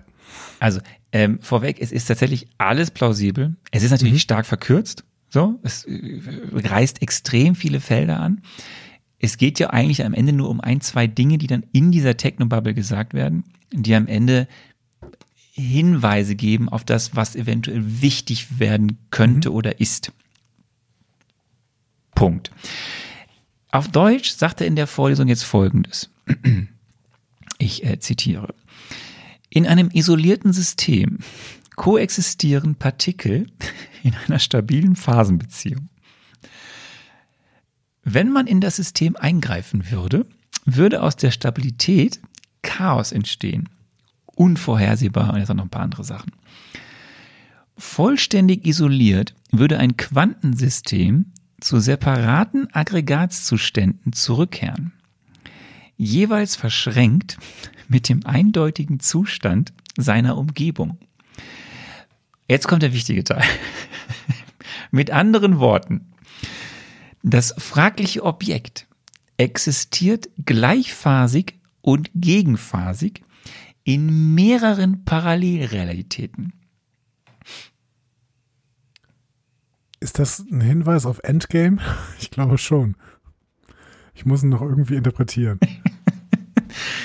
Ähm, Scott So. Lang existiert in verschiedenen Parallelrealitäten, unter anderem in der Parallelrealität, die ähm, nee, nee, komm, komm, komm. Dr. du gehst Strange schon, gesehen du, hat, als er du überlegt gehst hat, schon zu tief. Du gehst schon zu Ja, tief. Entschuldigung, ich, ich muss drüber nachdenken, weil ich muss ja demnächst wieder ein Marvel Metzo machen, also in drei Wochen oder sowas, ein Marvel Metzo zu Endgame. So, was ich aber jetzt machen müsste, ist, das, was er da sagt, stimmt wirklich. So. Also das, Ja, ich lehne mich mal zurück. das so, jetzt kommt hier, jetzt kommt hier ein bisschen, ähm, weißt du, jetzt kommt hier äh, äh, die, die, kleine Wissenschafts-Pro-Seminar mit Arne. So, als ob ich davon Ahnung hätte. Ich habe jetzt in den letzten anderthalb Tagen einfach mal mir ein bisschen Quantenphysik und Quantenmechanik durchgelesen. Ich esse Was? in der Zeit Schokolade, okay? was echt kompliziert ist. So, liebe Leute, also pro Seminar in Physik, ja? Als, und ich war der, der Physik abgewählt hat in der Schule. Es gibt, Andi, nee, du musst aber ein bisschen interagieren mit mir, jetzt, wenn du Schokolade isst, trotzdem. Alles gut. So.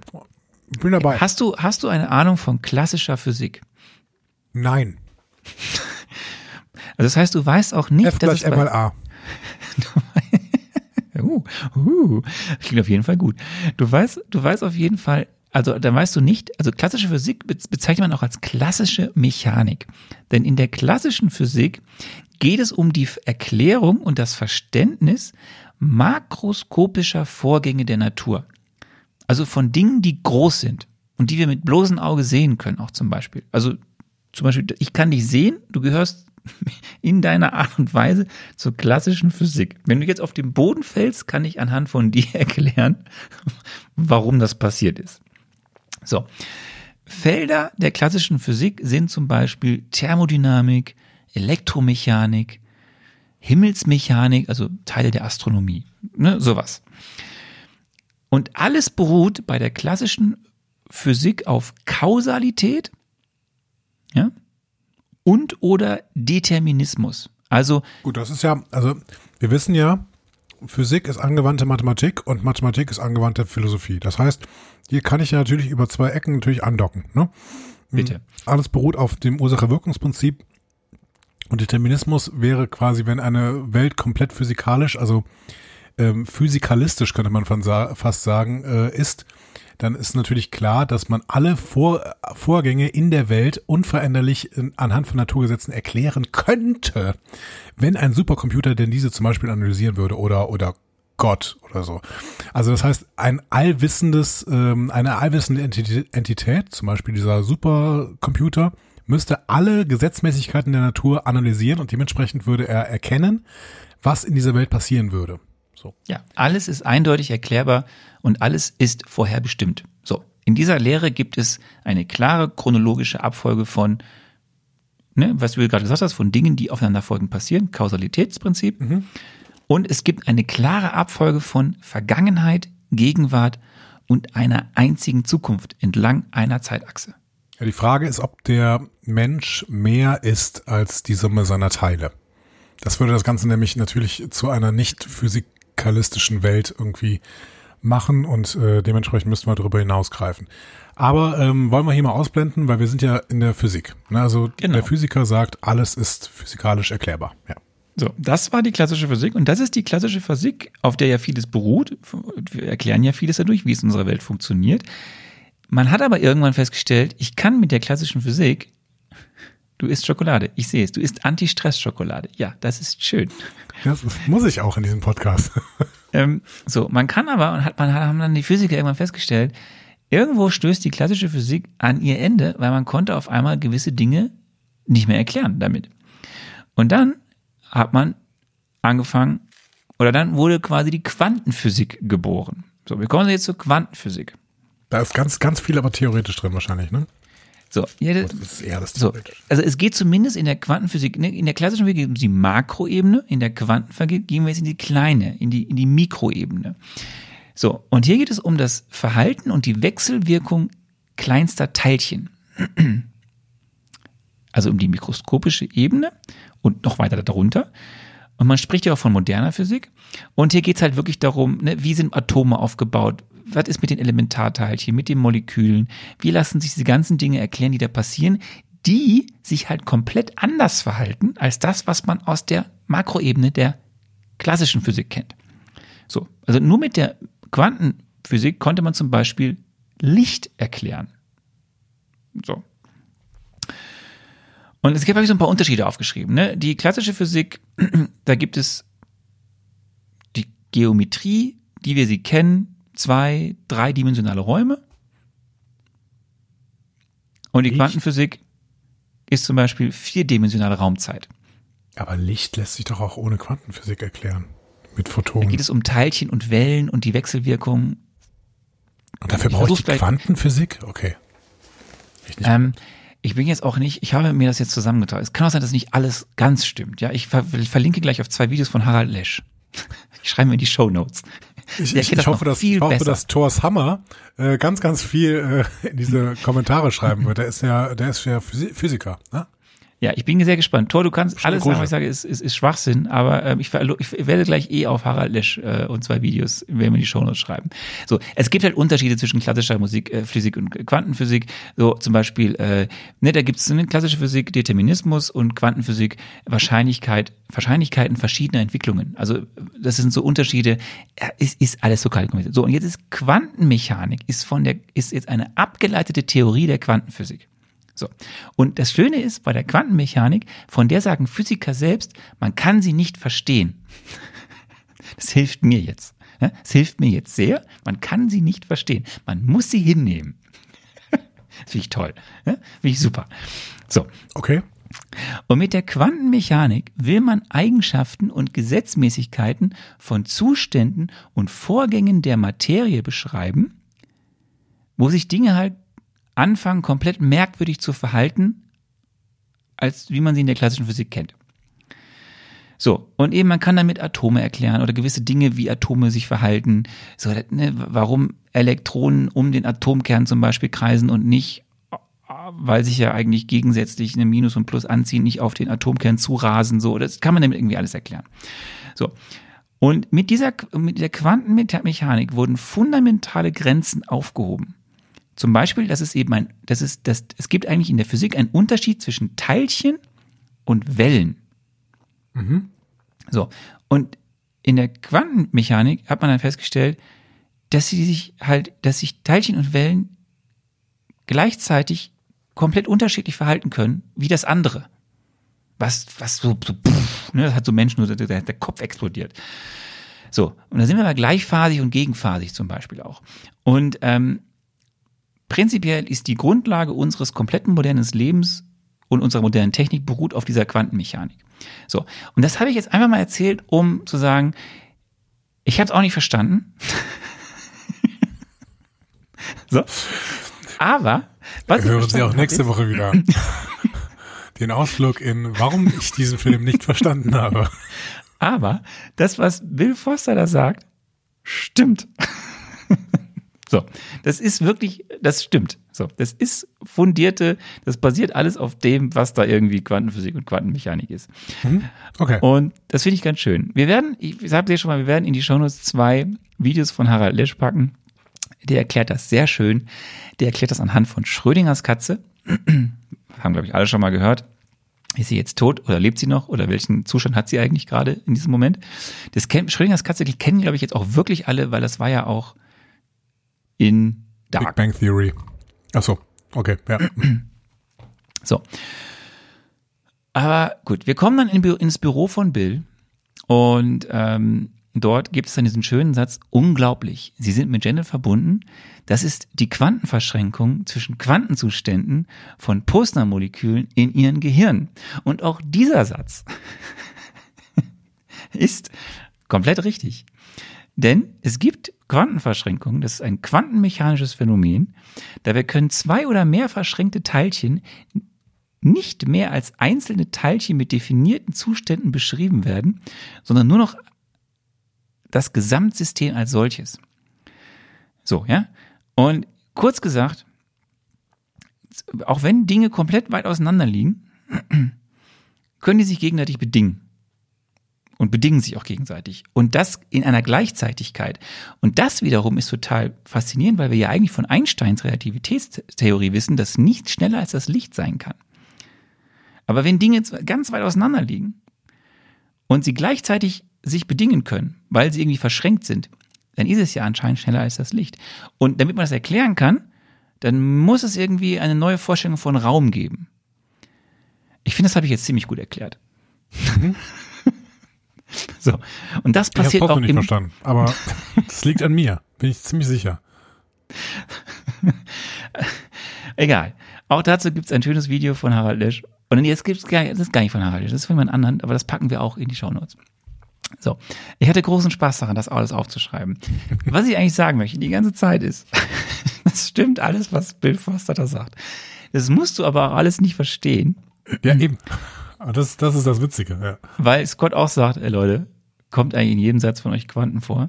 Aber es gibt halt immer so ein paar Sätze in diesen Dingen. So, ist es irgendwas verschränkt, ist es irgendwas parallel, es ist irgendwie, ne, Parallelrealitäten etc., gleichphasig. Das, es gibt so ein paar Sachen, die sollte man sich einfach im Hinterkopf behalten, wenn wir irgendwann auf andere Filme gucken. So. Denn im Endeffekt ist ja Quantenmechanik kann auch gewisse Dinge eben, was Paralleluniversen angeht, damit erklären. Mhm. Okay. So machst du weiter, ich muss gerade mal was trinken. Ich habe mich jetzt so verausgabt. Ähm, Ja, dann kommt Wu. Also es gibt noch einen Längen-Schwanz-Vergleich, wer wie größer war als, als Giant Ja. Man und dann kommt Wu. dann kommt Wu. Und dann gibt's noch, und dann gibt's noch den Hinweis, dass sie die, die Ach Fraction so, deswegen, Unit- deswegen, genau, deswegen flüchten sie da, ne? Irgendwie. Ja. Also es gibt Ähm. noch den Tipp von Bill Foster, dass man doch mal gucken soll, was hier mit, mit der Beugung ist, der Diffraction Unit und dass man über diese Beugung von Wellen und überhaupt Teilchen und dass man darüber das Labor finden könnte. Äh, auch das alles fundiert, physikalisch alles richtig. Ähm, und dann kommt Wu. Ja, genau. Ähm, genau, deswegen flüchten sie. Punkt. Und schaffen es auch. Ja, Ähm, genau, und dann, uh, Überraschung, äh, tatsächlich hat ähm, Scott den Anzug noch. Ne? Der ist nur in einem, du hast es eben McGuffin genannt, er ist äh, in einem Pokal versteckt, den seine Tochter aber bei einem Show and Tell oder sowas, scheint ein Ding zu sein, in, äh, in amerikanischen Highschools, äh, müssen wir Sarah irgendwann mal fragen, dass die da irgendwelche Sachen mitbringen und darüber reden. Ähm, genau, deswegen hat sie es mit in die Schule genommen. Ärgerlich. Und deswegen müssen sie halt in die äh, Schule einbrechen.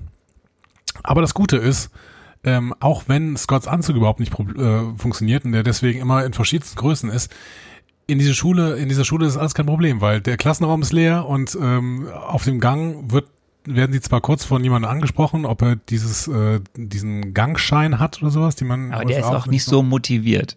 Genau, der ist nicht so motiviert, der lässt ihn einfach gehen. Okay, deswegen ist alles kein Problem. Äh, Im Endeffekt äh, schaffen sie es dann tatsächlich, diesen Pokal zu klauen, ähm, beziehungsweise wieder aus dem Schrank von äh, Cassie zu holen. Und ähm, Scott kriegt nachher sogar noch eine Safttüte und ein paar Käsewürfel. Das ist sehr lustig. Also kriegt er nicht, aber er wollte sie gerne haben. Sehr lustig. Ähm, ja, so, damit ist der Anzug gefunden, das Labor auch.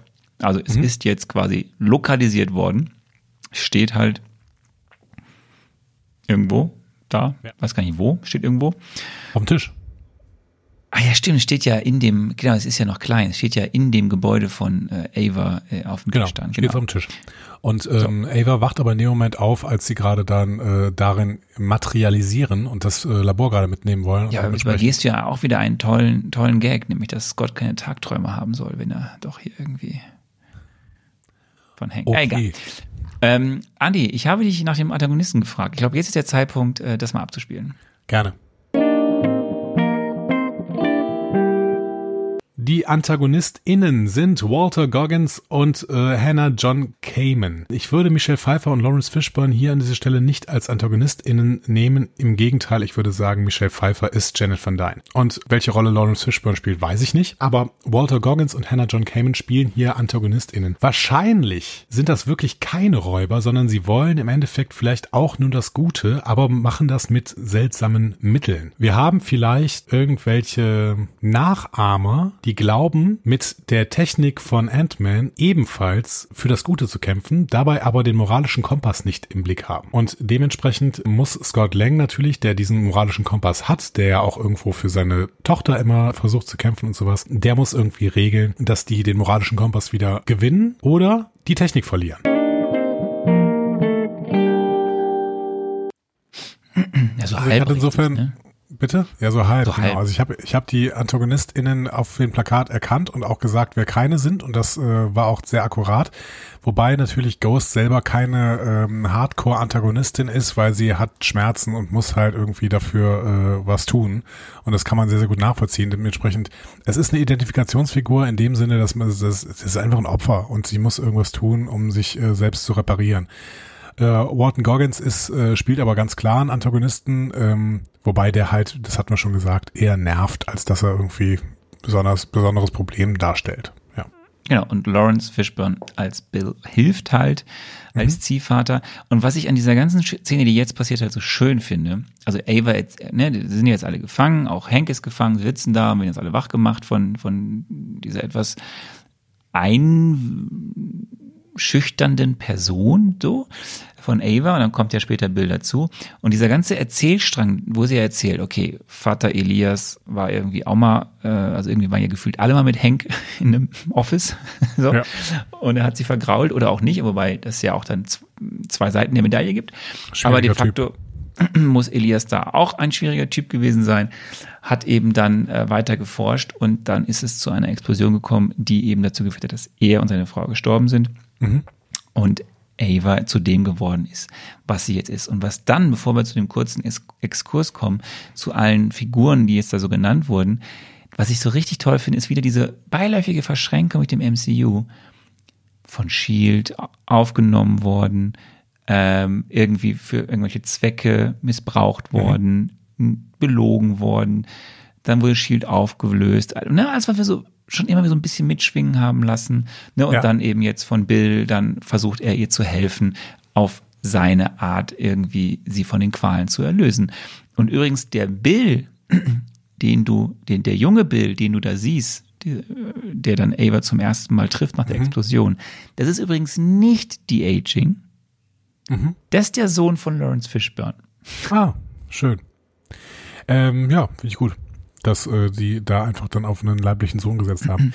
ähm, ja, das mit Ghost und Shield finde ich einerseits äh, ganz schön, weil es hier nochmal irgendwie in die Geschichte des MCU eingebettet wird. Andererseits frage ich mich halt immer wieder, wenn Shield jetzt quasi so als Verbrecherorganisation im Nachhinein so gezeichnet wird, was ja dann irgendwann aber erst rauskommt quasi. Ja, Ähm, nicht als Verbrecherorganisation, sondern eher als Organisation, die nicht immer klaren Wertekompass hat. Genau. Aber warum hat das denn damals keiner gemerkt? Das fände ich immer so ein bisschen schwierig. Und Naja, ähm, ja. war, Deswegen- warum war Ghost denn eigentlich dann nie dabei? So bei diesen Avengers-Nummern? Weil sie war ja im Prinzip eine Superheldin. Also warum, warum ist sie kein Avenger? Ja gut, das ist es. Rechtete Frage, hat mich aber Oder auch war nicht sie dabei? gestört. Wir haben es nur nicht gesehen, Nö. weil sie Phasen ja, verschoben war. Phasen verschoben war. Sie war einfach in einer, in einer anderen Parallelrealität unterwegs. Genau, weil. Avengers 1, die lief die ganze Zeit da rum. So, aber wir haben sie halt nicht gesehen. sie halt nicht gesehen. Ja, ich finde es eher andersrum. Ich finde es eher cooler, dass das dann immer so ein bisschen aufgemacht und dass eben Shield dann eben noch mal ein bisschen auch im, im Rückblick kontroverser dargestellt wird und auch erklärt, warum zum Beispiel Hank Pym gegangen ist. Also Hank Pym ist eine schwierige Type, aber trotzdem irgendwie hat er auch, vielleicht hier, zumindest in diesem Universum, dann doch einen richtigen Kompass, was die Werte angeht oder so. Aber so. Ähm, ganz kurz. Mhm. Ja, ich, ja, ich fand ja die Andeutungen, Entschuldigung, ich fand die Andeutungen in Ant-Man 1 waren ja da, dass er durchaus auch in der Familie eventuell auch schon geschlagen hat und sowas ähm, oder einfach mit seinen Emotionen nicht so richtig umgehen kann, ähm, cholerisch ist und so. Das sehen wir auch in diesem Film wieder. Also ich finde, Hank Pym ist schon eine schwierige Figur, schwierige Figur und ich finde das eigentlich ist ganz schön, dass es so subtil gemacht wird. Im ersten Teil so ein bisschen stärker als jetzt im zweiten Teil thematisiert, finde ich. Ja, weil hier schon am Ende äh, Familienbande Zusammenführung halt Schwerpunkt ist. So, da passt es vielleicht dann auch nicht so. Ähm, Ghost gibt es in den Comics. Ghost ist in den Comics eine männliche Figur. Seit den äh, späten 80er Jahren taucht diese Figur in den Comics aus. Ist dort vor allem Gegenspieler von Iron Man. Ähm, und entwickelt sich im Laufe der Zeit mh, weg von einem Superbösewicht hin zu einem Antihelden. So. Bill Foster gibt es auch in den Comics. Ähm, seit den 60er Jahren ist er da vertreten als Figur. Äh, erst connected mit Tony Stark, dann Assistent von Hank Pym ähm, und hat dann verschiedene äh, Superheldenrollen inne. Giant Man ist eine davon, äh, Goliath ist eine andere. Ja. Und Elias Starr, den wir ja hier nur quasi in dem Flashback sehen als Vater von Ava Starr, ist in den Comics auch ein häufig gesehener Bösewicht. Dort heißt er als Bösewicht Egghead und ist tatsächlich ein langer Gegner, langwieriger Gegner von Ant-Man. So. Und das Schöne ist ja, dass wir hier diese zwei Seiten der Medaille, wie ja gesagt, Ava hat die Geschichte, dass ihr Vater halt von Hank quasi diskreditiert wurde. Hank erwidert ja später im Labor dann, nachdem sie äh, ja Ava und Bill ausgetrickst haben und das Labor mitgenommen haben. Ähm, da wird ja auch nochmal angerichtet, dass Elias da irgendwie dann doch auch irgendwie ein Schurke war, der Informationen stehlen wollte, etc. pp. So, und der große Plan ist ja von den beiden, das erfahren wir auch, äh, Bill möchte quasi die Quantenenergie von Janet absorbieren, um Ava zu retten. Das ist so die Idee. Mhm. Das Ganze wird, als dann der große Plan verkündet wird, gestört von einem Emergency Call. Da geht es nochmal um die Schuhe, die äh, Cassie gern haben möchte. Ja. ja, und dann, wie gesagt, dann kommt die große Finte. Äh, übrigens. Ja, sehr schöne Klinikum. Ähm, dann kommt die Finte mit der Pfefferminzdose und mhm. ähm, ja, der, sie haben den Quantenspektrometer. Den, das, den, den Quantenspektrometer kennen wir übrigens schon aus Avengers. Banner brauchte damals, um den Tesseract zu äh, analysieren, auch diverse Quantenspektrometer. Just saying. Ähm, ja, und dann gibt's äh, während äh, da im Labor gearbeitet wird, noch einen kleinen Deep Talk zwischen Hope und Scott. Ja, und dann verrät äh, Scott leider Louis, wo sie gerade mit ihrem Labor sind, nämlich im Wald. Und dann tritt Sunny Birch auf den Plan und es gibt eine lustige Szene bei XCon. Ja, willst du jetzt wirklich auf diese Szenen komplett eingehen oder was? Ich meine, das ist ein bisschen Doch, schwierig. Ich finde die Wahrheitsserum finde ich schon lustig. Ja, aber ich finde es mal witzig, äh, ich finde es immer schwierig, Witze nachzuerzählen. Ja, sie haben halt sehr, sehr gute Dialoge und äh, dieses Wahrheitsserum gibt uns immer die Möglichkeit, dass ähm, dass äh, Dingsy, wie heißt er denn nochmal, ähm, Louis ähm, wieder Geschichten erzählen darf. So, ne, das hätten sie sonst nicht mehr reinbringen können in den Film und äh, wir haben das aber alle gern gesehen, deswegen haben wir uns, deswegen freuen wir uns, dass er wieder Geschichten erzählen darf. Ja, ähm, es gibt ja, es gibt ja von zwei Dinge bei der Geschichte. Erstens erzählt ja neben vielen Dingen erzählt er ja von von Morrissey mhm. und Morrissey ist tatsächlich ein Künstler, der bei Mittelamerikanern äh, sehr beliebt ist. So. Traurig, wenn das und immer noch ist, ja. Der, der, der, der, der Klingelton, den wir hören, wenn Louis ähm, Scott anruft, ist ein Song von Morrissey. Was ganz ja, lustig ist, nämlich Morrissey Everyday 2022 ja gar nicht mehr, aber gut. Ähm. Aber gut, ist so. Ähm, ja, so. Aber vor allem ja, das Ganze wird unterbrochen, es taucht Baba Yaga auf. Mhm, ja. Kurz Chaos. Und dann hat Bursch die Schnauze voll und ruft seinen FBI-Kontakt an. Und dann geht alles ganz schnell. Ja. Also wir haben jetzt einen aktivierten Tunnel, wir haben einen ähm, bestehenden Weg in die Quantenebene quasi. Ähm, wir haben Janet, die plötzlich durch Scott redet, was äh, Paul Rudd auch sehr, sehr schön spielt irgendwie in dem Moment. Was aber, also du hast mir, du willst, ich frage nochmal gerade, hast du mir gerade quasi eben erzählt, dass das auch sinnvoll ist, was hier gerade passiert, dass Janet dann Scott übernehmen kann, quasi einfach? Das ist eine Quantenverschränkung. Okay, gut. Ja, ja, also total sinnvoll und dann äh, funktioniert das da. Ich habe es total gekauft, weil, weil, es, weil es Spaß macht, aber es ist, ich habe schon gedacht, das ist ja schon großer Blödsinn, was hier Nein, was ich eigentlich vorhin sagen wollte, ist, die, natürlich ist das alles am Ende over the top und Blödsinn, aber die, die, die Grundlage, auf der das fußt, also das, womit sie da arbeiten, mit dieser Quantenebene, Quantenmechanik, mhm. Quantenverschmelzung, Quantenschlag mich tot, das fußt auf Dingen, die tatsächlich existieren. So. Also, Punkt. Ja, wir werden jetzt keine Raumkapseln bauen, die in die Quantenebene reinfliegen und mhm. so. Aber die wissenschaftliche Grundlage existiert. Mhm. Ja. Was, ich weiß nicht, ich frage dich nochmal, wie, wie detailliert möchtest du das jetzt alles erzählen, was hier gerade passiert? Nein, ist alles gut, ist ganz gut. Es ist, ist, es ist ja jetzt einfach so, äh, so, wir wissen das jetzt und jetzt kommt ja schon fast das Finale, weil äh, Louis hat ja geplaudert und das FBI ist jetzt da. Ja. Scott muss jetzt nach Hause, weil er möchte ja nicht in Hausarrest. Das war ja die genau. Quest, die er noch nebenbei irgendwie lösen muss die ganze Zeit. Und äh, jetzt ist erstmal Ende Teil 2. Äh, das Labor ist jetzt quasi, es wechselt die Hände, so ist am Ende dann doch ja, bei Ghost. Ein paar Mal. äh, Scott und Hank sind äh, gefangen und äh, Scott kann gerade noch zu Hause ankommen, bevor Wu wieder auftaucht. Genau.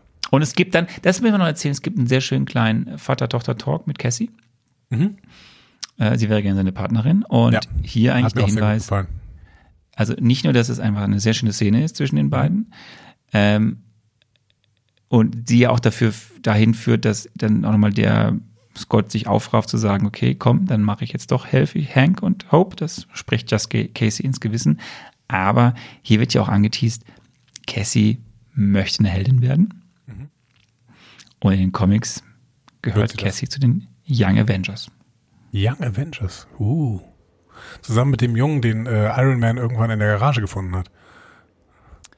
Could be. Was passiert im finalen dritten Akt, lieber Andi? Äh, ich habe Folgendes beantwortet.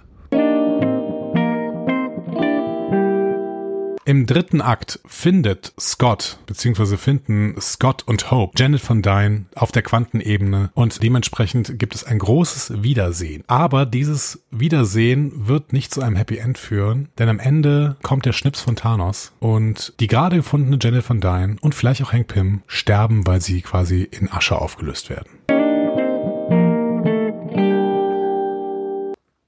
Hier hast du dich an deine Tipps der, der Hörerinnen und Hörer gehalten, ne? Du bist einfach mal ganz kurz gewesen.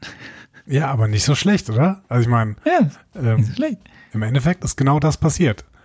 Also Mit ein bisschen mehr Action, aber ist genau das passiert. ich, ich weiß nicht, äh, nochmal, ich weiß nicht genau, wie detailliert man das erzählen muss. Also ähm, diese Schwerverbrecher, äh, die im Prinzip schon sehr, sehr lange vom FBI gesucht werden, werden dann alleine in einer Zelle gelassen, wohl wissend, dass die beiden die Technologie haben, klein zu werden. Gut, aber, Aber ähm, sie denken ja, sie haben alles von ihnen genommen. Genau. Ähm, haben aber nicht in den Mund geguckt, weil Hope ja eine Haarnadel in ihrem Mund hat. Ähm, gut. Alles gut, sie können fliehen, sie kriegen neu, ein neues Navigationssystem mit Ameisen, äh, beziehungsweise mit Flug, Dingsies, Flugameisen. Flugameisen, ja, ja. Ja, Flugameisen, die äh, Navigationssysteme nachahmen. Und dann, ähm, ja, kommt Ja, und- eine, eine riesige Action-Szene mit witzigen Elementen. Ich habe ich hab Louis sehr gefeiert mit seinem up? Ja, ist ja noch davor. Ja, es ist großartig. Also, ne, Ava wird erstmal gestoppt mit Bill und dann ist diese große Action. Dann sind ja alle da. Also, du hast irgendwie Ghost, die da rumrennt, du hast Birch und seine Leute, die da irgendwie in Autos und Motorrädern rumfahren. Du hast mittendrin irgendwie Hank, der in die Quantenebene verschwindet und ein Problem hat, dass über ihm in der realen Welt Dinge passieren, die Signalprobleme hervorrufen. Und hier vielleicht ein kleiner Exkurs von Fachmann Andi, weil ich weiß, du hast das vor ein paar Jahren gemacht. Er trifft da in der noch nicht Quantenebene, weil er ist noch in der mikroskopischen Ebene auf Tardigrade. Lieber Andi, was sind denn Tardigrade? Du bist doch Experte. Ja, was heißt Experte? Nee, bin ich nicht. Ich habe äh, Tardigraden kennengelernt bei Star Trek Discovery und ähm, Tardigraden sind so ein bisschen ein Hype in den letzten Jahren, gerade in der Astro, ähm, Astrobiologie, weil Tardigraden tatsächlich äh, im Weltall überleben können und zwar ähm, außerhalb von irgendwelchen Anzügen oder sowas. Also sie können einfach im Weltall überleben und sie wurden auch auf Außenhüllen, glaube ich, von irgendwelchen Raketen gefunden oder sowas. Tardigraden sind halt Kleinstlebewesen. Äh, äh, die sogenannten Bärtierchen und sie sehen exakt so aus wie hier auf der Molekularebene gezeigt, äh, aber halt viel, viel kleiner. Also so, dass man sie halt nicht sehen kann. Genau. Aber sehen erstmal ganz süß aus, auf jeden Fall. Genau. Wenn, Wenn man, bevor sie einen fressen wollen. genau, bevor sie anfressen wollen, ja. Ähm, genau. Ja. Und während halt Hank immer tiefer geht in die Quantenebene, ist obenrum richtig was los und es gibt sehr, sehr lustige Szenen bei dieser, bei einer der, also ich finde einer der, ja, kommen wir gleich zu. Macht euch erstmal den Stan Lee Cameo. Die, die macht Bock, die Verfolgungsjagd. Äh, auch da habe ich mich wieder gefragt, warum machen die das Auto nicht klein und fahren irgendwo in eine Seitengasse dann findet das halt keiner mehr. Aber ähm, machen sie nicht und das ist auch gut, dass sie es nicht machen, weil dann kriegen wir die ganzen Szenen. Den Stan Lee Cameo habe ich übrigens nicht verstanden. Da musst du mir gleich mal erklären. Was ich gesagt hatte, war folgendes. Stan Lee spielt einen Insektenvernichter, also Insektenbekämpfer. Der wird irgendwie gerufen, weil Leute das Gefühl haben, dass es Insekten in der Wohnung gibt. So, und eigentlich war das nur Ant-Man. Ja, habe ich beim letzten Ant-Man schon gesagt, weil ich immer noch finde, dass das dass Ant-Man eine gute Vorlage dafür ist, dass Stan Lee ein Insektenvernichter Nein, er spielt irgendeinen Typen, der sein Auto aufschließen möchte und dann in dem Moment wird aber das Auto quasi von der äh, PIN-Partikel Kanone beschossen und von Ja. Hope, genau. Und ähm, wird quasi klein. Und dann sagt er den Spruch, ja, ich habe es in den 60ern mächtig übertrieben, jetzt bezahle ich dafür. Habe ich nicht verstanden. War das eine Drogenanspielung? Also wahrscheinlich, weiß ich nicht, ja. Okay. Einfach ein Gag. Ich habe den Gag halt nicht verstanden, irgendwie. Also, denkt er, dass er Halluzinationen hatte? Oder was war das? Ja. Okay, gut. Ja, Drogenanspielung, ja. gut. Okay, ja. Ja, ja sie, sie, das, das Ding ist ja, ähm, sie müssen das Labor in Sicherheit bringen. Aber eigentlich müssen sie das so in Sicherheit bringen, dass es keiner findet. Ähm, ist egal, es kommt eine geile Verfolgungsjagd. Ja, und äh, dann kommt der Triple M. Moment, ich spiel's ab. Der Marvelous Movie Moment ist der Moment, in dem der Schnips von Thanos ankommt und sagen wir Hank Pym und Janet Van Dyne, die gerade ihr Wiedersehen gefeiert haben, leider in Asche aufgelöst werden. Könnte man sagen, dass das der Marvelous Movie Moment war. Es war allerdings die Post-Credit-Szene und deswegen wäre es für mich auch nicht der Marvelous Movie Moment. Ich glaube, du hast denselben Marvelous Movie Moment wie ich, ausnahmsweise mal. Ähm, ich würde noch nicht mal sagen, dass der Patchspender an sich der Marvelous Movie Moment ist, in dem Moment, wo er groß ist und quasi einen dieser Motorradfahrer äh, wegknockt, sondern für mich nur in Verbindung mit dem nachherigen Spruch von Louis, hu, er wurde gepetzt. Ja, sehe. Es muss ein, es muss ein Moment mit Louis sein. Es ist einfach so. Ähm, ja, es ist große, großes Kino, was dann da passiert. Es ist wirklich eine Spektak, also es ist einfach macht so einen Spaß, das zu sehen, was, wie groß und klein und weggehauen wird und wie dann sich da irgendwie Ghost und Wasp hier mal prügeln, da mal prügeln, wieder irgendwie immer Birch dann doch dabei ist, dann geht's ins Wasser, dann nimmt sich Scott irgendwie den Lieferwagen als Skateboard und am Ende fällt er irgendwie um, nachdem er aber dann doch das Labor hat und es macht einfach Riesenspaß. Und parallel dazu haben wir halt dann doch äh, noch die Quantenebene und äh, Hank findet finally, nachdem er auch eine kurze Psychedelic Nahtoderfahrung erfahren hat, äh, dann doch Janet, die ihn dann ja quasi zurückholt äh, in der Quantenebene. Und du hast ja vorhin mal gefragt, wie läuft das eigentlich in der Quantenebene und wie kann die eigentlich überleben und überhaupt und hast du nicht gesehen? Und in diesem Film gibt es ja für diese ganzen Fragen, die wir uns ja alle stellen, die sich Hank ja auch stellt. So. Gibt es ja von seiner Frau nur die Antwort, nachdem sie sich ne, begrüßt und hast du nicht gesehen und wollen zurück. Ich bin nicht mehr dieselbe Frau wie vor 30 Jahren. Dieser Ort sorgt dafür, dass man sich verändert. Anpassung ist ein Teil davon. Aber vor allem geht es um Evolution. So. Das ist der Satz, den sie sagt. Und das ist, mehr gibt es an ihren Informationen. Und das musst du kaufen. Ja, Und sie was macht, nachher eine dann erklärt wird. sie macht eine vieldeutige Ansage, dass sie sich halt verändert hat, dass sie deswegen auch nicht mehr so ist, wie sie ist.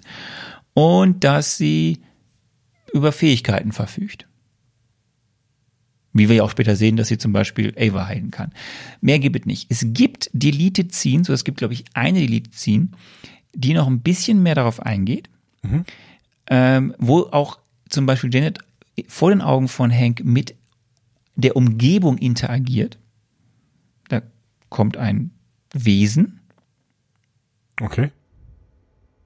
Kannst du sehen, die Deleted Scene gibt es äh, bei Disney Plus. Ist das Red Skull das Wesen zufällig? Nein. Auch immer irgendwo auf, wo Nein, nein, niemand, nein, niemand ihn erwartet. Es ist ein, es ist ein, es ist ein äh, Quantenebenenwesen. Es ist sowas ähnlich wie so ein Bärtierchen, was da rumfliegt. Und also oben ist ja Chaos und irgendwie dann wird das wird es dann wieder groß und äh, Louis hat irgendwie dann wird er wieder von Ghost gestoppt und keine Ahnung und dann ist da steht da dieser dieser Rollkoffer mitten in an, am Hafen in San Francisco. Auf dem Weg zurück, nachdem dann ja und deswegen muss der Koffer hoch, äh, dass das Labor wieder groß werden, damit die Übertragung gut genug ist. Das wird so ein bisschen angedeutet. Dann können sie erst zurück quasi aus der Quantenebene. Und auf dem Weg zurück, lieber Andi, ist dir im Hintergrund irgendwas aufgefallen, was du siehst, als sie den Rückweg antreten? Nee. Du siehst eine Stadt. Ja, oft in der Quantenebene. Ja, du siehst eine City, eine Skyline einer Stadt. Ach krass, okay. Just saying. Just saying. Ja, muss ich mir merken. Das müssen alles irgendwelche Sachen die sein, die ich in Endgame irgendwie brauchen kann in Marvel Metzer. Muss nicht sein. Es sind Sachen, die du e eventuell, die für Endgame wichtig sind. Mhm. Möchte ich jetzt nicht, aber es können auch Sachen sein, die vielleicht für später wichtig sind. Du weißt, es wird ja irgendwann auch noch mehr um das Thema. So. Die, die, die Stadt, die du auf jeden Fall siehst, ist auch eine Anspielung auf die Comics, denn in den Comics gibt es ja auch das Microverse und das spielt halt vor allem in dieser Ebene. Verschiedene sehr, viel, sehr viele Verses. so. Und dann kommen wir eigentlich schon fast zum Ende. Es gibt den großen Showdown, der Kampf im Labor, der Kampf vor dem Labor. Und dann haben wir nochmal Louis, äh, äh, TJ und Kurt, die äh, dann äh, Birch und Usman und Co. mit dem Wahrheitsserum quasi mhm. festnageln. Und äh, ja, drin äh, kommt es zum dramatischen, emotionalen Höhepunkt. Die kommen zurück, Hank und Janet, äh, Ava ist bezwungen, Janet rettet aber Ava äh, und mhm. alle haben sich lieb in den Armen, große Familienzusammenführung. Ja, und dann ist der Film auch eigentlich rum. Auch da haben sich alle irgendwie in den Armen. Man kann sich, man kann flüchten, man kann Wu an der Nase herumführen. Ähm, wir sehen, wie Ava und Bill von dannen ziehen. Mhm. Wir erfahren später, dass sie aber irgendwie noch in Kontakt sind. Ähm, und äh, Scott ist frei. Wu ist mal wieder mit einer komischen, lustigen Statement am Ende dabei. Janet und Hank, Hank bauen ein Haus am Meer, wo man denkt, irgendwie, das ist schon ein bisschen egoistisch, ne? Also ich meine, mit der Technologie, da kannst du ja auch andere Sachen machen, als dir so ein Haus am Meer hinzustellen. Aber gut. Die wollen erstmal, die wollen erstmal schöne Zeit haben, ja? Schöne Zeit haben. Und nicht ja. so oft die Toilette benutzen, weil ich meine, Abflüsse gibt's da nicht. Das ist ein Problem. Aber ein Septic-Tank. Es gibt einen Septic-Tank im Haus. Da hat Hank alles so, gedacht. Muss aber ausgewählt, äh, ausgeleert werden dann, ne? Dann macht man klein. So. Schön. Dann ist es ja nur noch ein Tropfen. So, und ganz am Ende schauen sich Scott, Hope und Cassie den Monster-Klassiker Them an. Also wer Liebling, ich habe die Kinder geschrumpft gesehen hat, sollte, weiß, warum gucken die das nicht ganz normal im Fernsehen? Das ist ja total bescheuert. Also ich meine, das ist super gefährlich, was sie da machen. Aber gut, okay. So. Mit Credit Scene, lieber Andy. Ja, äh, genau. Ein, ein, ein, nicht vielleicht der, aber ein ziemlich großer Höhepunkt dieses Films. Ich glaube, äh, eine Mid-Credit-Scene war niemals so wichtig und so bedeutsam, finde ich. Äh, hier wird tatsächlich das gesagt, ähm, was die Rolle im MCU ist. Deswegen darf ich einfach die Rolle im MCU schon mal abspielen? Bitte.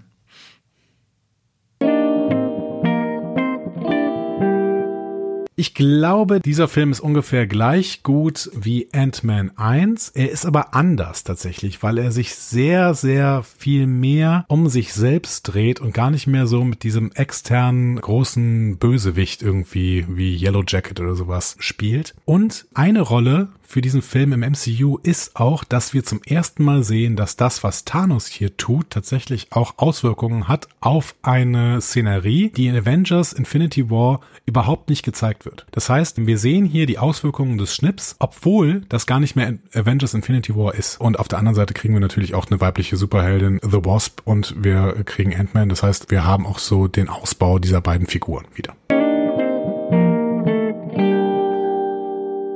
Ich würde vor allen Dingen auf diesen zweiten Teil mal eingehen, ähm, weil ich finde das doch für das MCU relativ wichtig, dass es hier so, dass hier mal gezeigt wird, dass dieser Schnipser tatsächlich auch Auswirkungen auf ganz andere Sachen hat, als wir Infinity War in Infinity War gesehen haben. In Infinity War, das hat das Durchaus ein bisschen kritisiert, sieht man überhaupt keine Menschen, auf die das Auswirkungen hat. Vielleicht so ein bisschen in dieser Post-Credit-Szene mit, äh, mit Mr. Augenklappe und, und Genau, da. Genau. Wobei der Fokus Aber, halt auf Mr. Augenklappe liegt und nicht auf den Menschen. Ja. Genau. Aber hier, ähm, also ja, es sind ja auch nicht so einfach x-beliebige Menschen, aber tatsächlich äh, wird ähm, Scott hier im Quantenuniversum zurückgelassen, weil sowohl Hank als auch Janet als auch Hope ähm, quasi in, in Rauch sich auflösen und dementsprechend sehen wir direkte ähm, Auswirkungen von Thanos Schnips auf diese Welt. Und das fand ich ganz spannend. Ähm, ich glaube tatsächlich, dass uns Scott im Scott auf der Quantenebene einen Schlüssel bieten wird, um in Endgame irgendwie wieder zurückzukommen, zusammen mit den Kräften, die Doctor Strange vielleicht hatte, wobei Doctor Strange ja auch sich aufgelöst hat. Ne? Das ist immer ein bisschen schwierig. Aber ich glaube, dass Scott ähm, uns auf der Quantenebene irgendwie helfen wird. Ich glaube, dass da der Schlüssel liegt, um in Endgame irgendwie wieder Sachen rückgängig zu machen. Ähm, dementsprechend glaube ich, dass hier eine große Bedeutung dieses Films fürs Gesamt-MCU liegt. Ja. Sie, hast du eigentlich, äh, ist dir irgendwas aufgefallen, als Gott in der Quantenebene war, an der Quantenebene? So in dem kurz vorm Schnipser oder beim Schnipser von Thanos? Nee, sah ein bisschen aus wie in den 70ern, wenn man äh, LSD genommen hat. Ähm, also man sieht ja die Quantenebene und auf einmal fängt die Quantenebene, das ist halt kurz bevor wir dann hören, ne, 5, 4, 3 und man hört nichts mehr. Mhm. Und in diesem 5, 4, 3 und du hörst die, Hope, die Stimme von Hope nicht mehr, wird diese Quantenwelt heller. Die, okay. leuchtet wesentlich mehr und die Partikel fangen an, schneller zu sich zu bewegen. Mhm. Und, und das ist aber jetzt etwas, da, da braucht man viel Fantasie und da gibt es unterschiedliche Aussagen, aber das, habe ich, das sage ich jetzt einfach mal. Mit viel Fantasie kannst du die Silhouette von Thanos erkennen. Mhm, okay. Die Outline. Muss natürlich noch gucken, was mir das sagen könnte, aber gut, das ähm, so, so. Da, dazu mehr in drei Wochen. Genau, dazu mehr in drei Wochen. Was hat das alles wohl für Endgame zu bedeuten? Und dann sehen wir auch die Postcredit ziehen. Wir sehen eine leere Wohnung und eine Ameise trommelt. Aber auch hier sehen wir etwas, was eigentlich sehr apokalyptisch ist, weil wir sehen kurz den Fernseher. Und auf dem Fernseher sehen wir halt kein normales Fernsehbild, sondern wir sehen ein Emergency Screen. Ah, krass, okay, das habe ich gar nicht gesehen. Ich habe gedacht, okay, äh, Leute, jetzt, jetzt haben ja Leute sieben Minuten im äh, Kino gesessen, um dann zu sehen, wie eine Ameise auf einem äh, äh, Dings rumtrommelt. Okay, aber dann hatte die doch mehr. Wir sehen quasi, die Ameise ist da, aber wir wissen, wir können durch den Emergency Screen quasi nur erahnen, was für draußen wohl für eine Hölle gerade stattfindet. Ich bin gespannt. So, du hast schon eure Rolle im MCU angedeutet. Ähm, klar, die wichtigste Frage ist jetzt eigentlich aktuell, wo, wann, wie ist Scott? Ja. So, ne? Was macht er denn da jetzt so? Ähm, wir haben die Einführung der Power Pimp Familie, aber die ist auch schon wieder weg. Ähm, wir haben die Einführung von Cassie im Sinne von, sie möchte gerne Heldin werden. Was könnte das heißen? Haben wir das mal alles im Hinterkopf. Ja, wir haben hier nochmal wesentlich mehr als in Teil 1 die Quantenebene eingeführt, die in den Fokus gerückt wurde. Ja, mit viel Technobubble und ja, man muss auch nicht viel verstehen, aber man weiß jetzt irgendwie, die ist wichtig. Es gibt da irgendwie verschiedene Realitäten, andere Gesetze etc. Und die Frage ist ja, wenn jetzt die Pym-Familie weg ist und Scott ist in der Quantenebene gefangen, wer hat jetzt eigentlich, wo ist das, was also wird das Wissen genutzt werden können, was man über diese Ebene hat oder nicht? Mhm. So. Und jetzt kommen wir zur Bewertung, lieber Andi. Ja, man muss da ganz viel mal irgendwie, ähm, muss da ganz viel mal irgendwie äh, ausblenden, was diese tiefere Bedeutung angeht. Ähm, da habe ich mir ehrlich gesagt noch nicht so richtig viel Gedanken drüber gemacht. Muss ich aber ja auch nicht. Das sind dann eher irgendwie Gedanken, die ich vielleicht im Vorfeld von Endgame mir machen kann oder im Vorfeld, ich weiß nicht, was mit Miss Marvel, nee, nicht Miss Marvel, Captain Marvel ist. Miss Marvel ist diese mhm. äh, äh, ja, muslimische Superheldin, ne? Das kommt irgendwann mal. Ja. Aber Captain Marvel, ähm, ja, muss ich, muss ich mir noch Gedanken drüber machen. Ich möchte jetzt mal über diesen Film hier reden und der Film, ähm, der hat mir Spaß gemacht. Ich hatte wirklich äh, Spaß. Ich habe bei einigen Szenen ähm, sehr, sehr geschmunzelt. Ich lache selten bei, bei Filmen irgendwie vom Fernseher oder sowas. Aber ich habe bei einigen Filmen sehr geschmunzelt, äh, bei einigen Szenen sehr geschmunzelt. Habe auch zwischendurch gedacht, das ist schon alles ziemlicher Blödsinn. Aber, aber halt ein netter Blödsinn. Netter äh, und auch irgendwo charmanter Blödsinn. So, und das, das äh, hat mir dann doch sehr gut gefallen. Ich fand den Versuch gut. Ich finde, man hätte ihr noch sehr viel mehr Screen geben können. Aber ich fand den Versuch gut, eine Antagonistin zu schreiben, äh, mit der man wirklich mal äh, mitfiebern kann, die wirklich eine nachvollziehbare Motivation hat und bei der man sagt, ah Gott, ich kann es so verstehen, du darfst das nicht tun, aber ich kann so verstehen, was du tust. So. Ähm, finde ich sehr, sehr schön. Ich hoffe, Marvel geht mehr in diese Richtung. Versuchen sie ja auch. Das, äh, ich kann mir auch gut vorstellen, dass Thanos mal so ein Versuch war. Das hat halt bei mir überhaupt nicht funktioniert, aber Ghost hat bei mir schon viel, viel besser funktioniert. Da ich, fand ich es nur schade, dass sie ihr dann doch relativ wenig Screen, Screentime gegeben haben, um da wirklich äh, näher drauf einzugehen. Ja, aber es ist ein schöner, netter, kleiner Film, äh, der mich unterhalten hat und ähm, der sich selbst halt nicht zu ernst nimmt an den meisten Stellen, was ich dann wirklich schön finde. Und dementsprechend äh, ist es für mich eine, so eine, ist eine, ist eine zwei. Ist ein guter Film. Gut. So, richtig gut. So. Nicht sehr gut, aber gut. Ein guter Film. Eine zwei. Also pass auf. Das ist für mich eine, das, dieser Film ist für mich ganz große Kleinkunst. Uh. Schön, ja.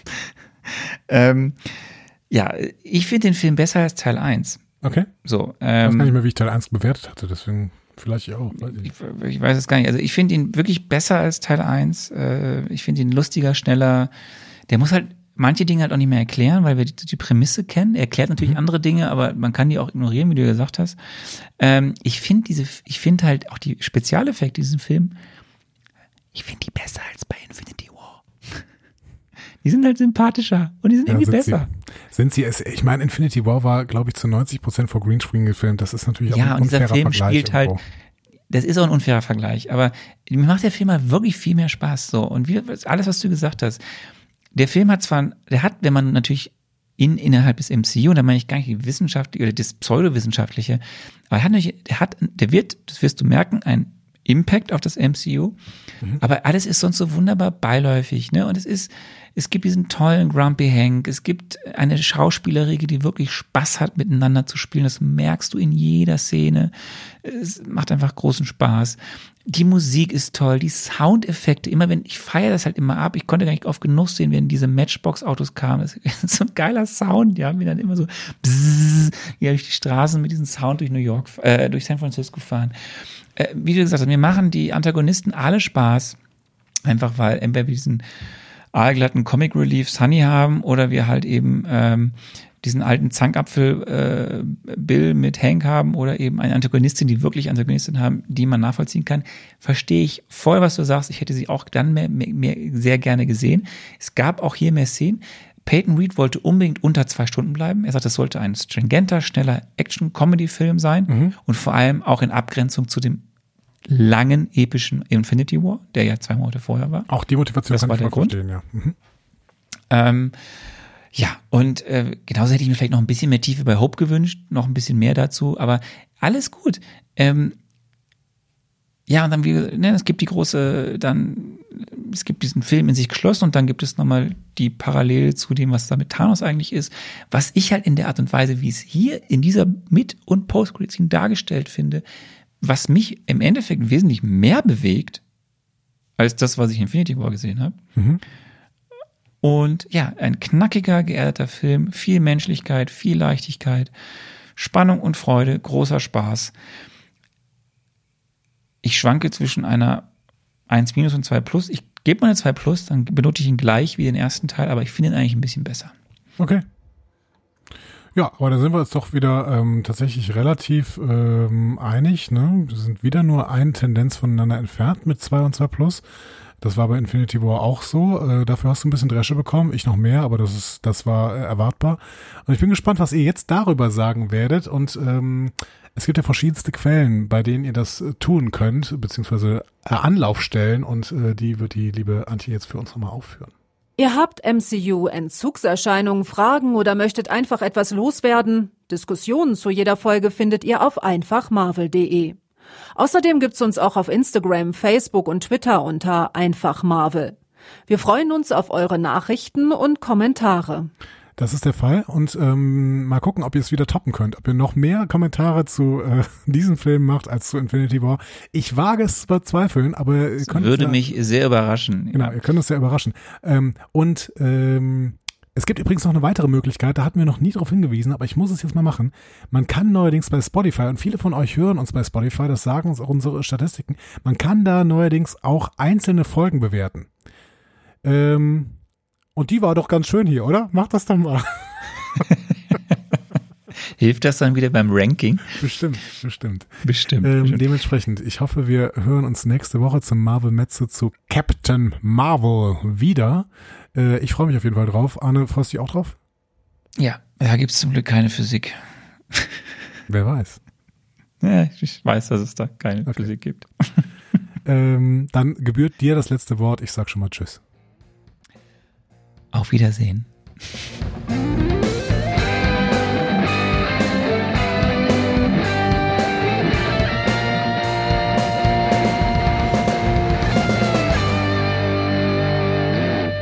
Die Heldenreise geht weiter. Mehr Folgen zum Marvel Cinematic Universe findet ihr auf einfachmarvel.de oder überall, wo es Podcasts gibt.